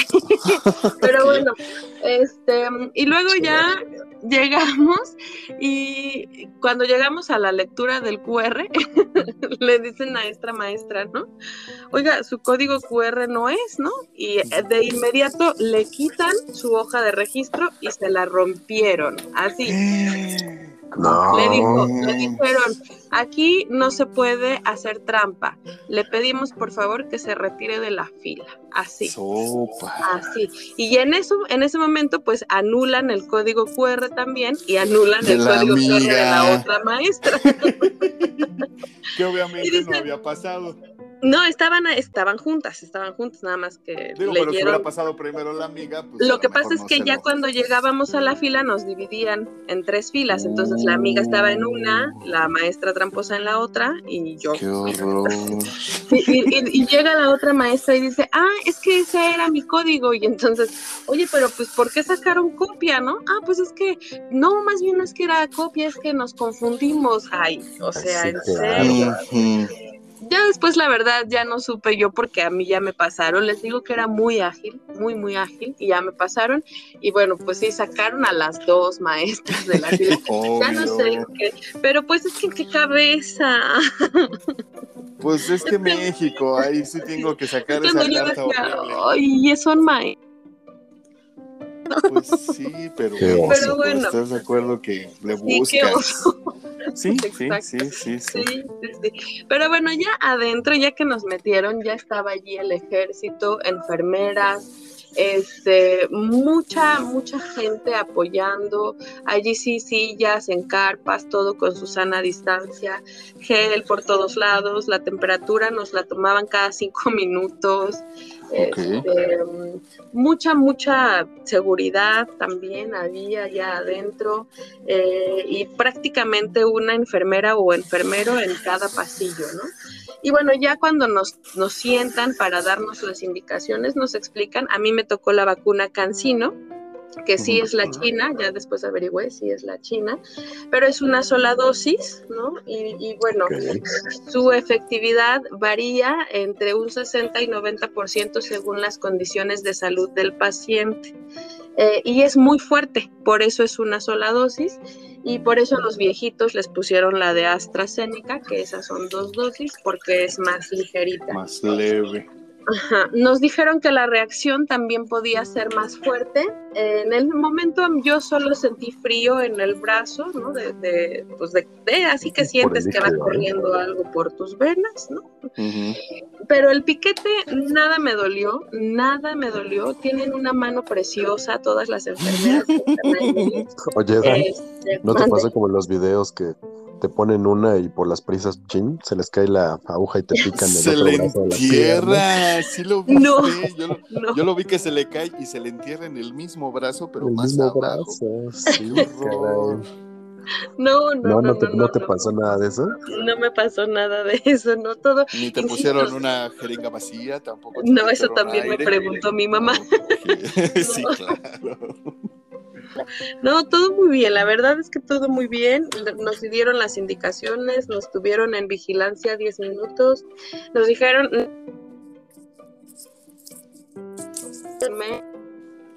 Más, excepto el alcohol, tres días de descanso, sin lavar ropas. Ya saben, yo no he hecho mi quehacer entonces. Ah, pretextos quiere el diablo, claro. Sí, sí, sí. Este, y ya, esas fueron las únicas recomendaciones y ya terminó la vacuna y salimos que ya, todo muy bien, ¿no? Eh, yo me tardé tres horas, tres horas de dar vueltas y vueltas y vueltas en ese.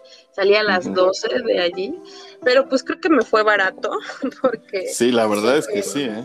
Ya después dicen algunos otros compañeros que fueron lunes, martes y miércoles, que fue mucho más esperar el domingo iba a ser el día más pesado, por supuesto. Este, y pues bueno, miren, afortunadamente yo no tuve ninguna reacción molesta. Mi, único, mi única reacción fue mucho cansancio. El lunes yo sentía que quería que, o sea, mi cama me jalaba, los ojos hasta me lloraban así del cansancio, pero ningún tipo de dolor ni en el más chiquitos los ojos?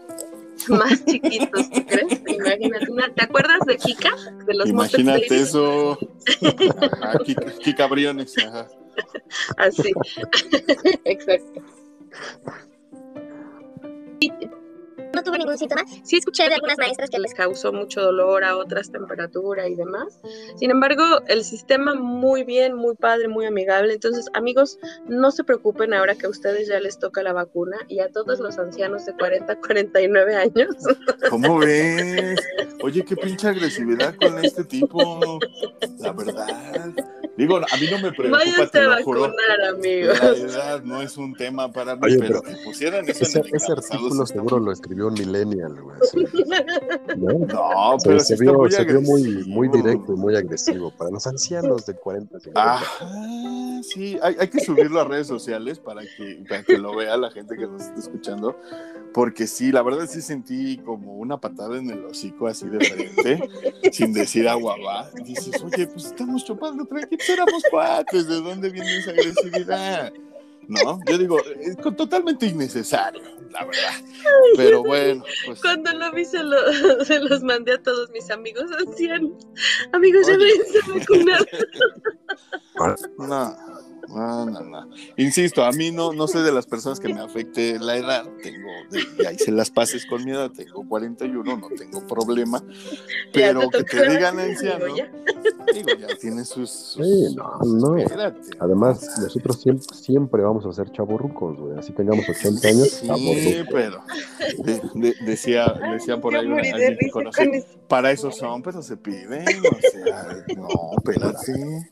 Mucha agresividad. Bueno, pues muchísimas gracias por compartir con nosotros. Vamos a hacer un corte porque ya nos está comiendo el tiempo, pero, pero muchas gracias, muy interesante todo. Y pues bueno, usted ya sabe si es de los chavorrucos que ya necesita o de los veteranos que ya necesita. A partir del 17 este de junio ya les toca. Ay, no, pero oigan, lo que sí es importante, eh, todavía mi mamá no le han puesto su segunda dosis, o sea, todavía a mi mamá tampoco. A mi mamá no se la han puesto y ella tiene 50 el, problema aquí y mi punto era, eh, todavía faltan personas por vacunar y que no empiecen a, mover de a otras edades. Vienen elecciones, elecciones, tienen que decir que ya, ya, vacunaron a 130 millones de mexicanos, cuando te apuesto que no van ni 10.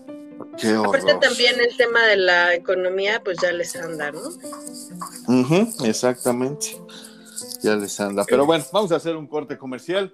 No se muevan, vayan por algo de botón, botana, botón, botana, algo de beber. Botones de este, botana. También. Y pues esto es Matrusqueando la Utopía. Nosotros volvemos. Las palabras fueron.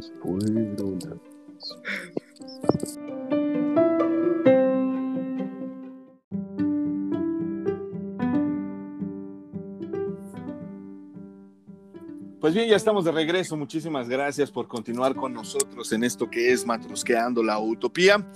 Y pues muchísimos temas. Fíjense que desde hace un tiempo hemos venido acariciando aquí en México la, la noticia de pues la posible legalización del consumo de la cannabis.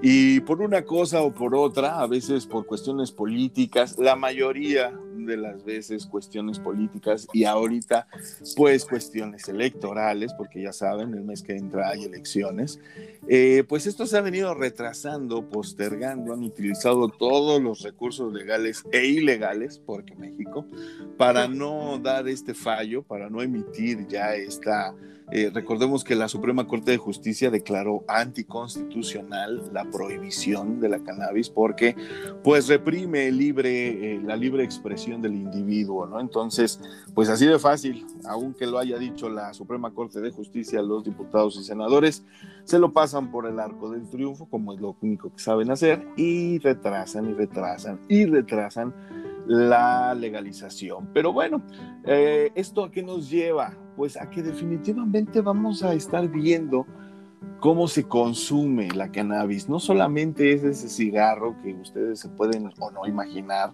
eh, que ustedes piensen que nada más los, los, los, consumidores de la cannabis fuman, se la pasan echados abajo de un sombrero y un rebozo. Eh, no es así, eh, esa caricatura de, de ratoncito. No, esto del consumo de la marihuana ya es todo un arte. Es todo un arte y es toda una cultura, mi querida Anaí. Entonces, este tema que nos Te decía Cristianito, justo hablábamos en alguna ocasión de que ya se volvió eh, ¿no? es como, eh, como muy glamuroso. También, eh, pues digo, la, la, mejor planta de cannabis, una onza anda rondando los 4 hasta 5 mil pesos eh, y, debe de haber más caras, entonces una onza, entonces pues imagínate, ¿no? ¿no? está a la mano de cualquier bolsillo. No. Ahí sí. Ni siquiera las más baratas, ¿eh? no, están al alcance de cualquier bolsillo. Un consumo regular, tienes toda la razón. Pero, Maldito pero capitalismo. sí. Pero precisamente por lo mismo, una de las grandes ventajas que tiene el consumo de la cannabis, pues es que tú puedes hacer tu propio cultivo y, y no depender de absolutamente de ningún dealer, de ningún vendedor y en un futuro de, ninguna eh, dispensadora de, cannabis, ¿no? Entonces, esa es la gran ventaja que tenemos y, pues bueno, dentro de toda esta nueva cultura de la cannabis que se está dando de manera recreativa, eh, pues nos traes un tema bastante interesante, mi querida Danae, las diferentes formas de consumir cannabis. Cuéntanos. Es correcto. Eso me interesa. Y, te va a interesar mucho. Te traigo unas formas, Joe. Híjole, este artículo se los voy a subir a la página porque vale muchísimo la pena que lo tengan. Pero bueno consumen marihuana a menudo, ¿no? Más de las personas que ustedes se imaginan. sí. Porque además es una de las plantas más populares en el mundo, o sea, nada más aquí, es de las más populares en el mundo y tienen miles de variedades, que era lo que decía Cristian ahorita.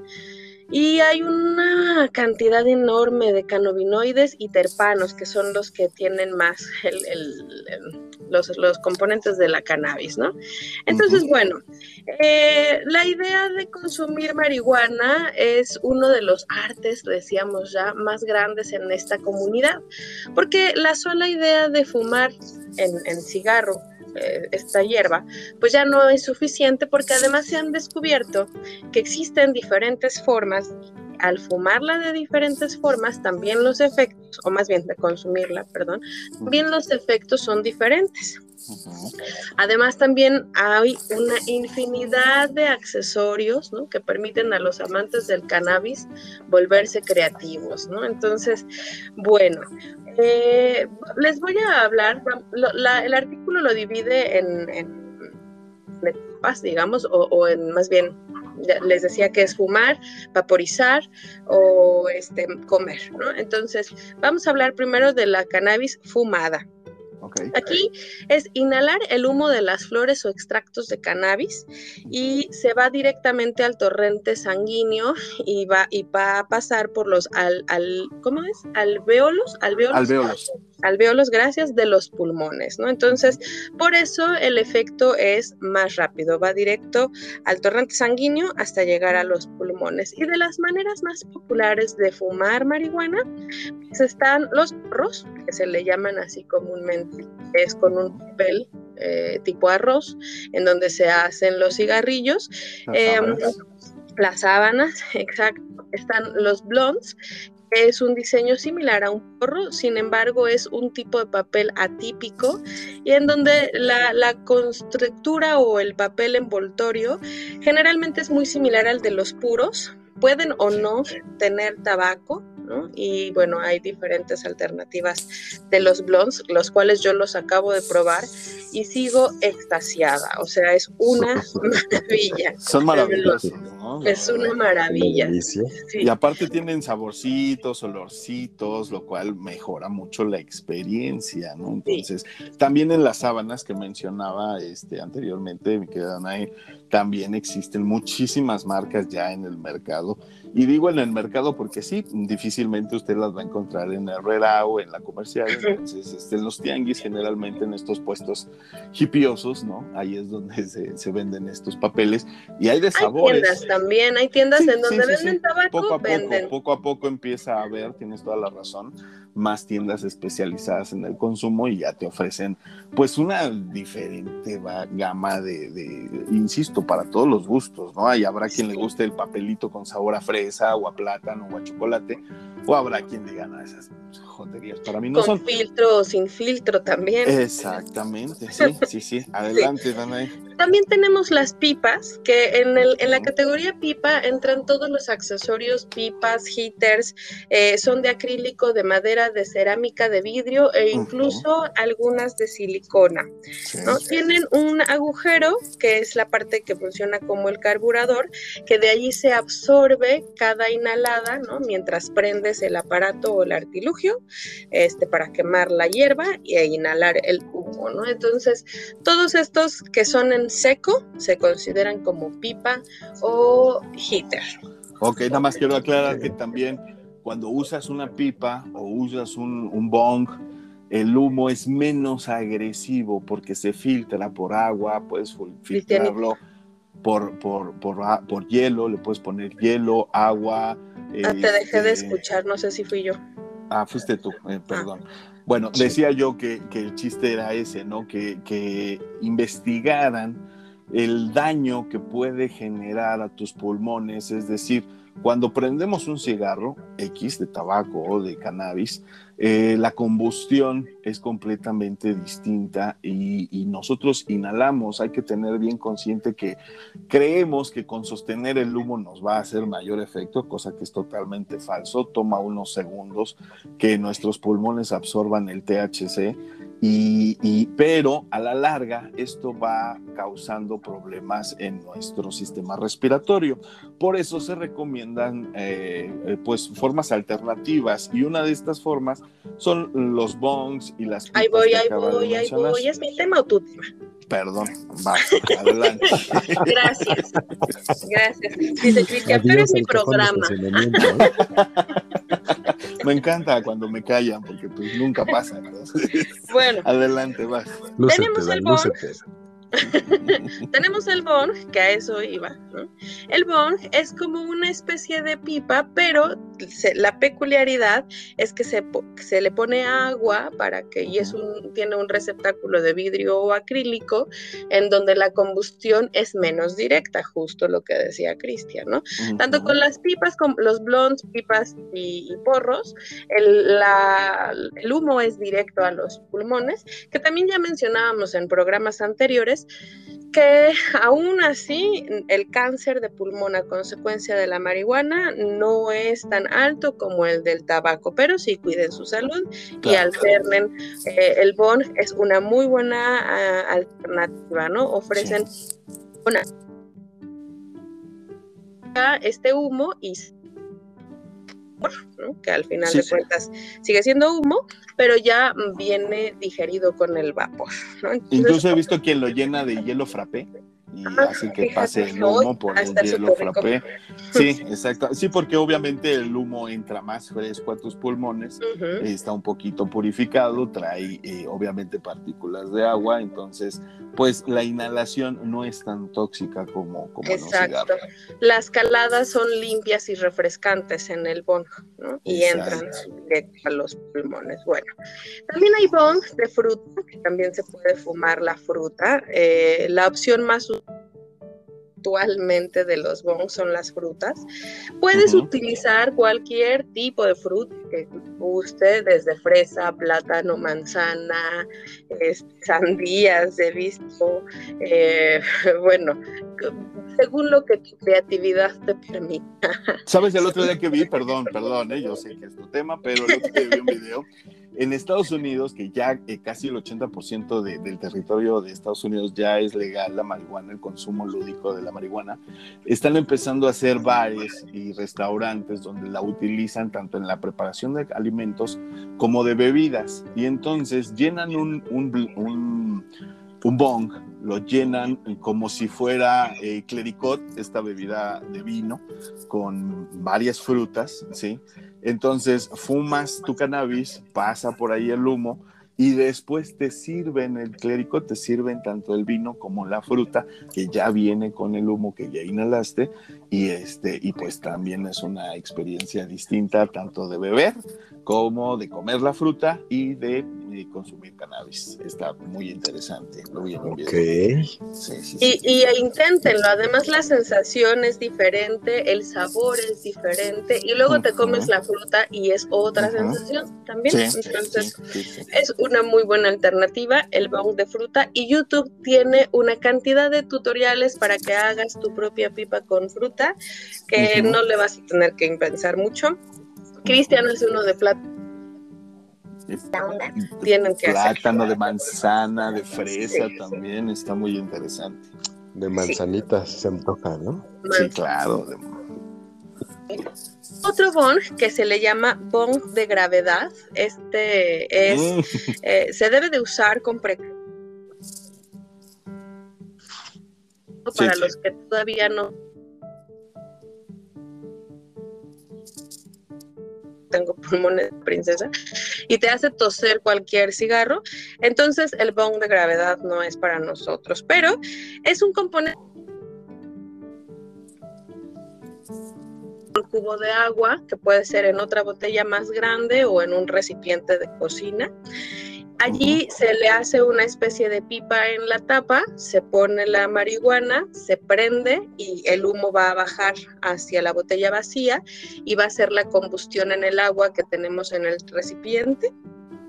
Y quitas la pipa, destapas la pipa y de ahí inhalas todo el, el humo de la botella, ¿no? A ese se le llama bong de gravedad, que también es, es vapor con humo, ¿no? Es la misma cosa que el bong normal, pero este es bong de gravedad porque el efecto es más directo, pasa más rápido a los pulmones y al... Además, es mucha cantidad de.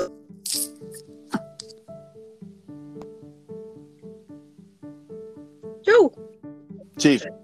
¿No está Joe? Ya no te escucho, Dan. No te escucho. Ah, ahí está Joe. No sé si me perdí yo o te perdimos. De repente como que los dejo escuchar a los dos y de repente regresan, pero ahí están los dos. Sí, es el internet, es que ya saben, es la, son las malas prácticas que no quieren que hablemos de esto. Siempre nos pasa, ¿no? Bueno. Eh, ¿Cuál otro, eh, Oye, dime algo, estos, estas combinaciones Supongo que ahorita vas a hablar de los vapeadores, ¿cierto? ¿Me espero? Ya no te oí de nuevo, Joe.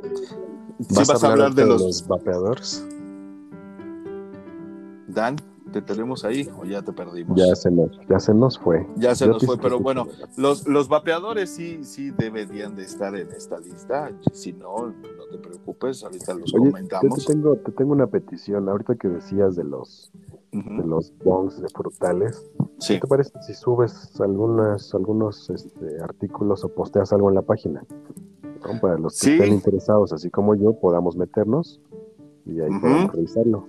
Claro que sí, vamos a estar subiendo fotos tanto de, de el vapeador, sí, del vaporizador, voy a estar subiendo fotos del bong que tengo y de los papeles que habíamos mencionado para que pues tengan una idea de lo que exactamente está hablando Dan. Ya te escuchamos ahí, Dan. Me abdujeron los extraterrestres. Sí, sí, sí, nos dimos cuenta, pero sí, ahí andas por ahí. Preguntaba Joe si vas a tocar el tema de los vapeadores.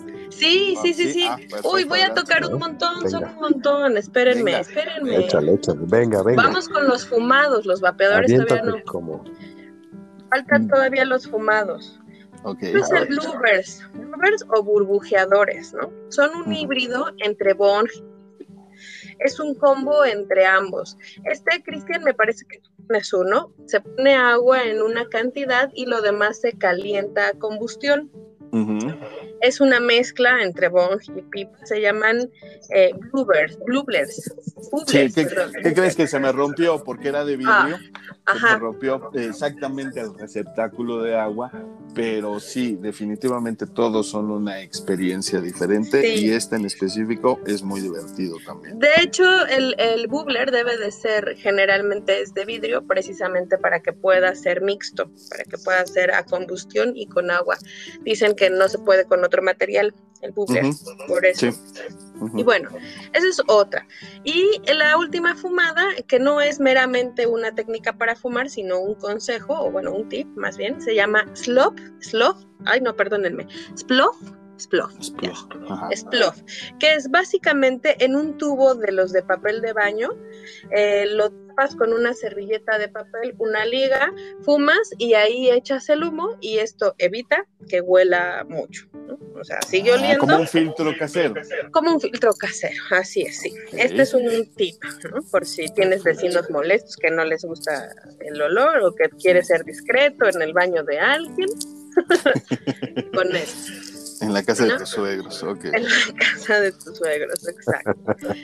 este, y bueno, la marihuana también se puede fumar en flores o en hashish, ¿no? El, el hashish es otra parte de, la marihuana. El, el hashish es, es después de haber cosechado esos collojos de las flores, se secan o se ponen a secar esas flores y se empiezan a moler y a hacer como una especie de masa de tricomas. Este es el hashish, digamos que es los residuos que va quedando de, la marihuana. Eh, y bueno, hay, menos, menos puro, No, al contrario, es más concentrado. ¿eh? Es más concentrado, pero sí es menos puro, Joe. Sí es más químico, este es más, es más concentrado, pero es menos puro, sí, eso sí, en efecto. Y bueno, los pros, les voy a decir los pros la, marihuana, pues que la vía de administración es más satisfactoria, el carácter de consumirlo, pues es poder fumar con amigos y demás de este, este tipo social. Eh, también nos, nos ayuda a pasar una forma de más agradable, ¿no? Porque es más directo, es más rápido y puedes eh, de esa misma manera, como es más rápido, puedes controlar el nivel ¿no? de, de, pacheco que quieres estar, ¿no? Básicamente.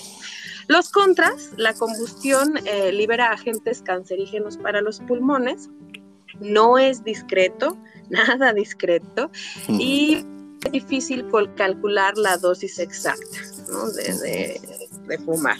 Entonces, bueno, esos son los pros y contras de fumar. Vamos a hablar del vapor ahora sí. Mm.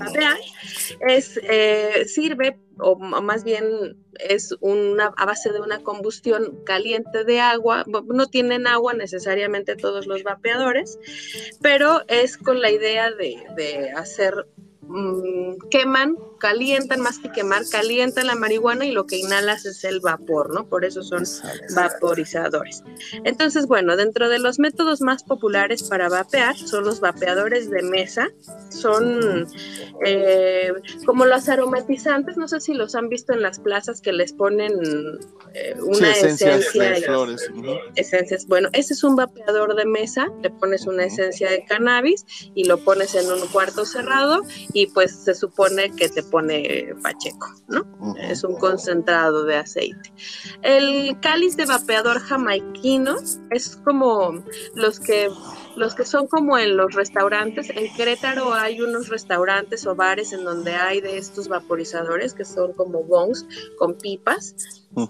Son generalmente de madera, hechos de coco y madera, es el vapeador jamaiquino. Y bueno, el vaporizador de bolígrafo, que es el que dices Joe, que es como mi Pax, ¿no? Como el G-Pen que tiene Joe, Cristian, perdón que son electrónicos, se cargan a la luz y que me, le pones tu hierba, la, el, vaporizador lo calienta y tú inhalas el humo, ¿no? Que al final de cuentas es vapor, eh, pero funciona o, hace el mismo efecto que el, humo del cigarro. Pero como es em, quemado, pues digamos que la, el efecto es menos duradero. También hay cartuchos, los cartuchos que son prellenados. Estos cartuchos son con una especie de concentrado en forma de aceite eh, y son sin procesar la hierba. O sea, estos son así la hierba remojada en el aceite tal cual y se genera a base de un cartucho y se pone, es como una especie de sublengual. ¿No? Y los inhaladores, que estos los venden únicamente como dispositivos medicinales, porque es como un inhalador de asma, ¿no? Y trae la carga exacta para, mm, son básicamente para desinflamar y para quitar dolores para los pacientes de cáncer, etcétera, ¿no? Estas son las formas de vapor. Ok, como, para terminar, lo del vapeo pues, sirve mucho para no dañar la garganta. Como lo bien lo dijiste, se deshidrata la planta, se calienta hasta el punto de generar ese vapor. No hay una combustión porque no se prende, no se vuelve ceniza, más bien se deshidrata. Y el, vapor que sale es el que inhalas. Entonces, eh, como bien lo decías, es mucho más útil para la garganta, para aquellas personas que, que tosen mucho al fumar. Este es más. No, no, no, digo, no, nada más. Te queda un vaporizador, Joe, consigue un vaporizador. En eso ya es que habíamos quedado en eso. Sí, también hay de costos, ¿eh? también hay desde gama muy, muy baja, que prácticamente te sirven una semana o, tal vez dos, hasta vaporizadores que cuestan 4 o 5 mil pesos y que obviamente... O más. sí, obviamente hay más caros y como bien dices, insisto, el hecho de la legalización está creando muchos mercados y están abriendo puertas a muchos, muchos productos para consumir. Entonces estos concentrados de THC que se venden ya como cartuchos se le meten al vaporizador y obviamente no existe ni el encendedor, ni la ceniza, ni el estar tosiendo, solamente un viaje tranquilo, este, relajado y que obviamente es mucho, muy portátil y sobre todo su humo no es tan escandaloso, no huele tanto cuando ah, Esos son los pros. Es menos duro para los pulmones porque no hay combustión, es más discreto que fumar porque no huele. Eh, los dispositivos de alta tecnología se centran en cannabinoides y, se ajustan a temperaturas que puedes programar, si lo quieres de, muy caliente a no tan caliente, ¿no? Es súper fácil de usar. Y, y, bueno, este, el consumo de hierba con el tiempo si lo usas adecuadamente, ¿no? Algunos contras es que son caladas muy ligeras y no producen la misma satisfacción que fumar, es, más, es más directo el, cigarro o, en fumados que en vaporizadores. Eh, los cartuchos eh, tienen una dosis fija que generalmente no puedes aumentar, ¿no? O sea, si quieres un viaje más largo no le puedes poner más, o sea, tienen una dosis fija. Y bueno, los que son a base de producen em, muchos productos que contaminan el ambiente, ¿no?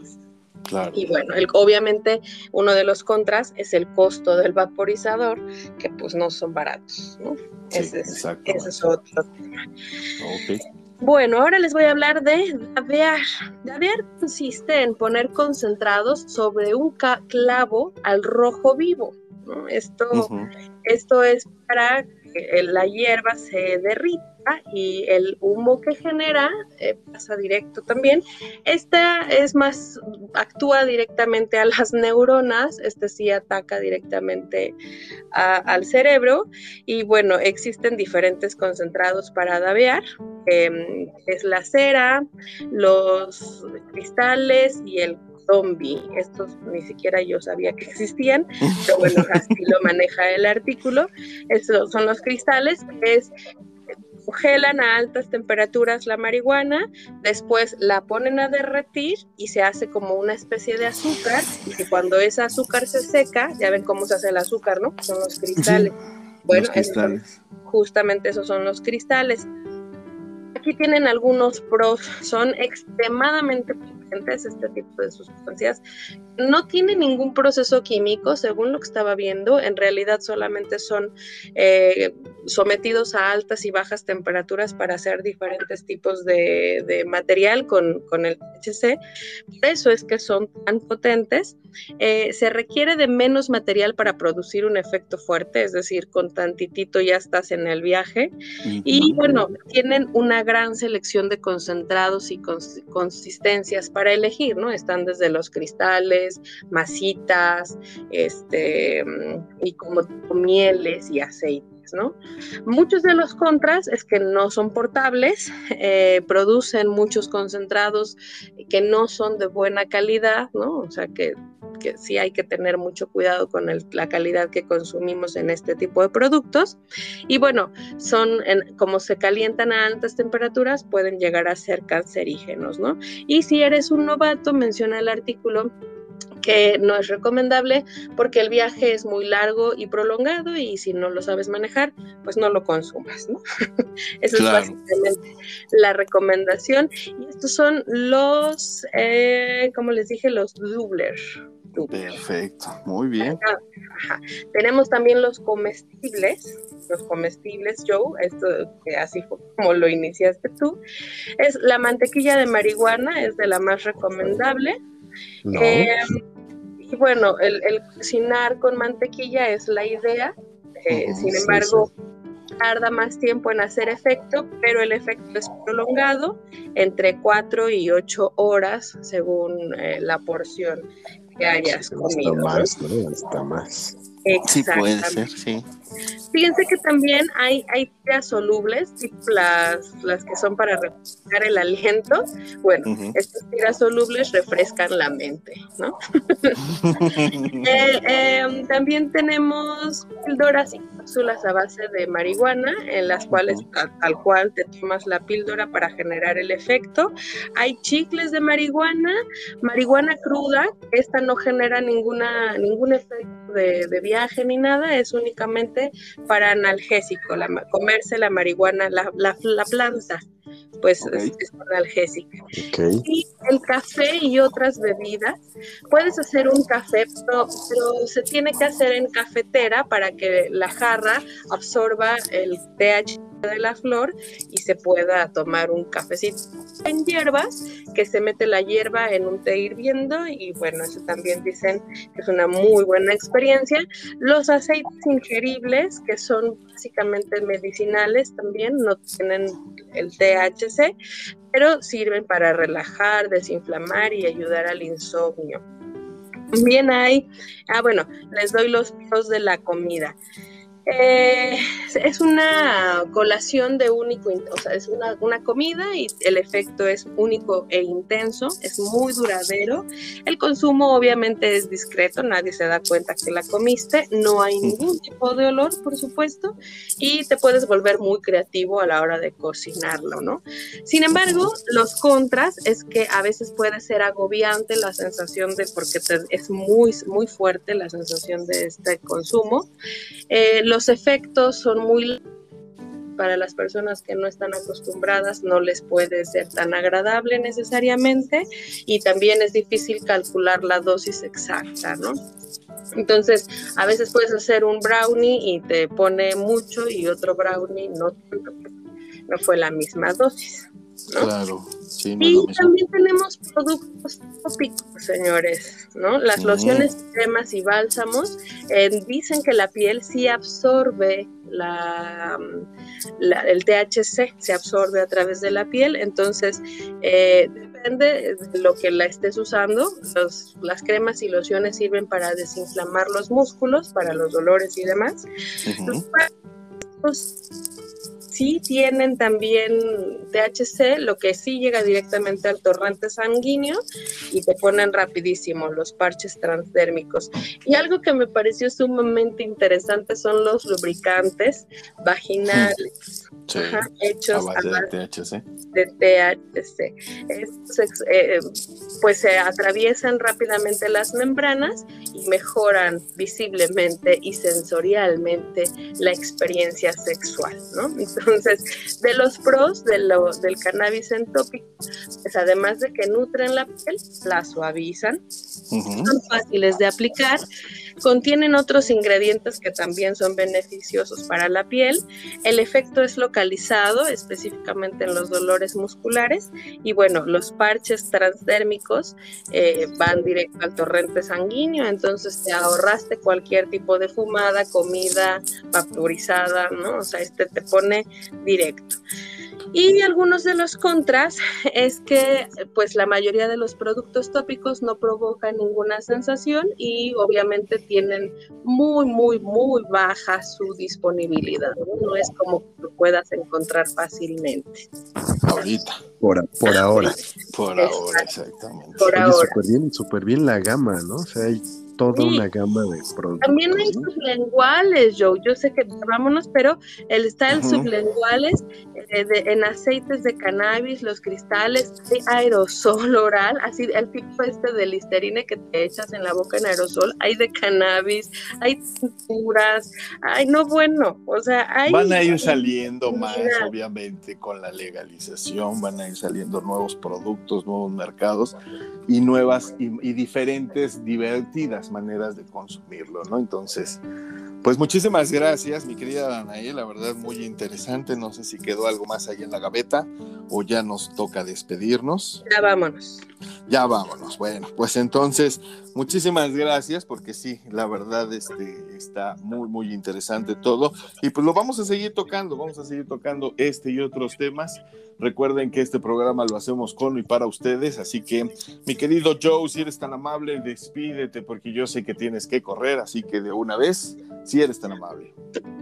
Vámonos. Oye, Dan, muchísimas gracias, hermanito. Muchas gracias. Por- si no te decides es porque no quieres. Formas y maneras hay. Sí. Pues ya, ya ves que lo había dejado pendiente. De hecho, tengo por ahí todavía este, mi guardadito. Ah, pues vamos La a La verdad es que ya saben que ahorita las circunstancias pues están un poco complicadas. Son diferentes, Pero hay que estudiar. voy a, voy a buscar el espacio. Va. Voy a Sí. buscar el espacio. Acuérdate que Ya- también ya caduca, ¿eh? Va efecto. Como buena noticia, ya puedo oler nuevamente la mantequilla. Ya no me da, ya no me da el- el- la náusea. muy Pero bien. bueno, gracias por este programa, amigos. Eh, Gracias. para todos los que nos escuchan, ya saben, escríbanme eh, sugerencias, críticas, mentadas de madre, propuestas, todo, Todo. a mi Twitter que es YoRoaKU Ujú. y en Instagram ya saben que estoy como I am YoRoa. Muchas gracias. Perfecto, no, gracias a ti, te mandamos un abrazo fuerte hasta Puebla. Gracias, muchas, Joe. muchas gracias. Abrazos, Exactamente, sí, sí, sí. Mi querida Danae, si eres tan amable, tus redes sociales y despídete. Por supuesto, yo a mí me encuentran en Twitter como arroba Danae Pontón y en Instagram como Danae Pontón y no se les olvide que les voy a subir este artículo a la página de Facebook para que lo tengan a la mano. Muchísimas Por favor. gracias. Sí. Sí, está muy, muy interesante. Pues yo soy Cristian Coca, a mí me encuentran en Twitter como Cris Coca, en Facebook e Instagram como Cristian Coca Hernández. Ahí andamos en redes sociales subiendo opiniones absolutamente de todo. Y pues bueno, no me queda más que agradecerles, agradecerles a mis compañeros, agradecerles a ustedes que nos hayan escuchado. Recuerden que nosotros ponemos los temas, ustedes van destapando las matruscas y juntos juntos vamos viviendo esta maravillosa utopía. Yo soy Cristian Coca, me despido. Adiós. Adiós. Las palabras fueron avispas. Y las Las calles como dunas. Adiós. Perfecto.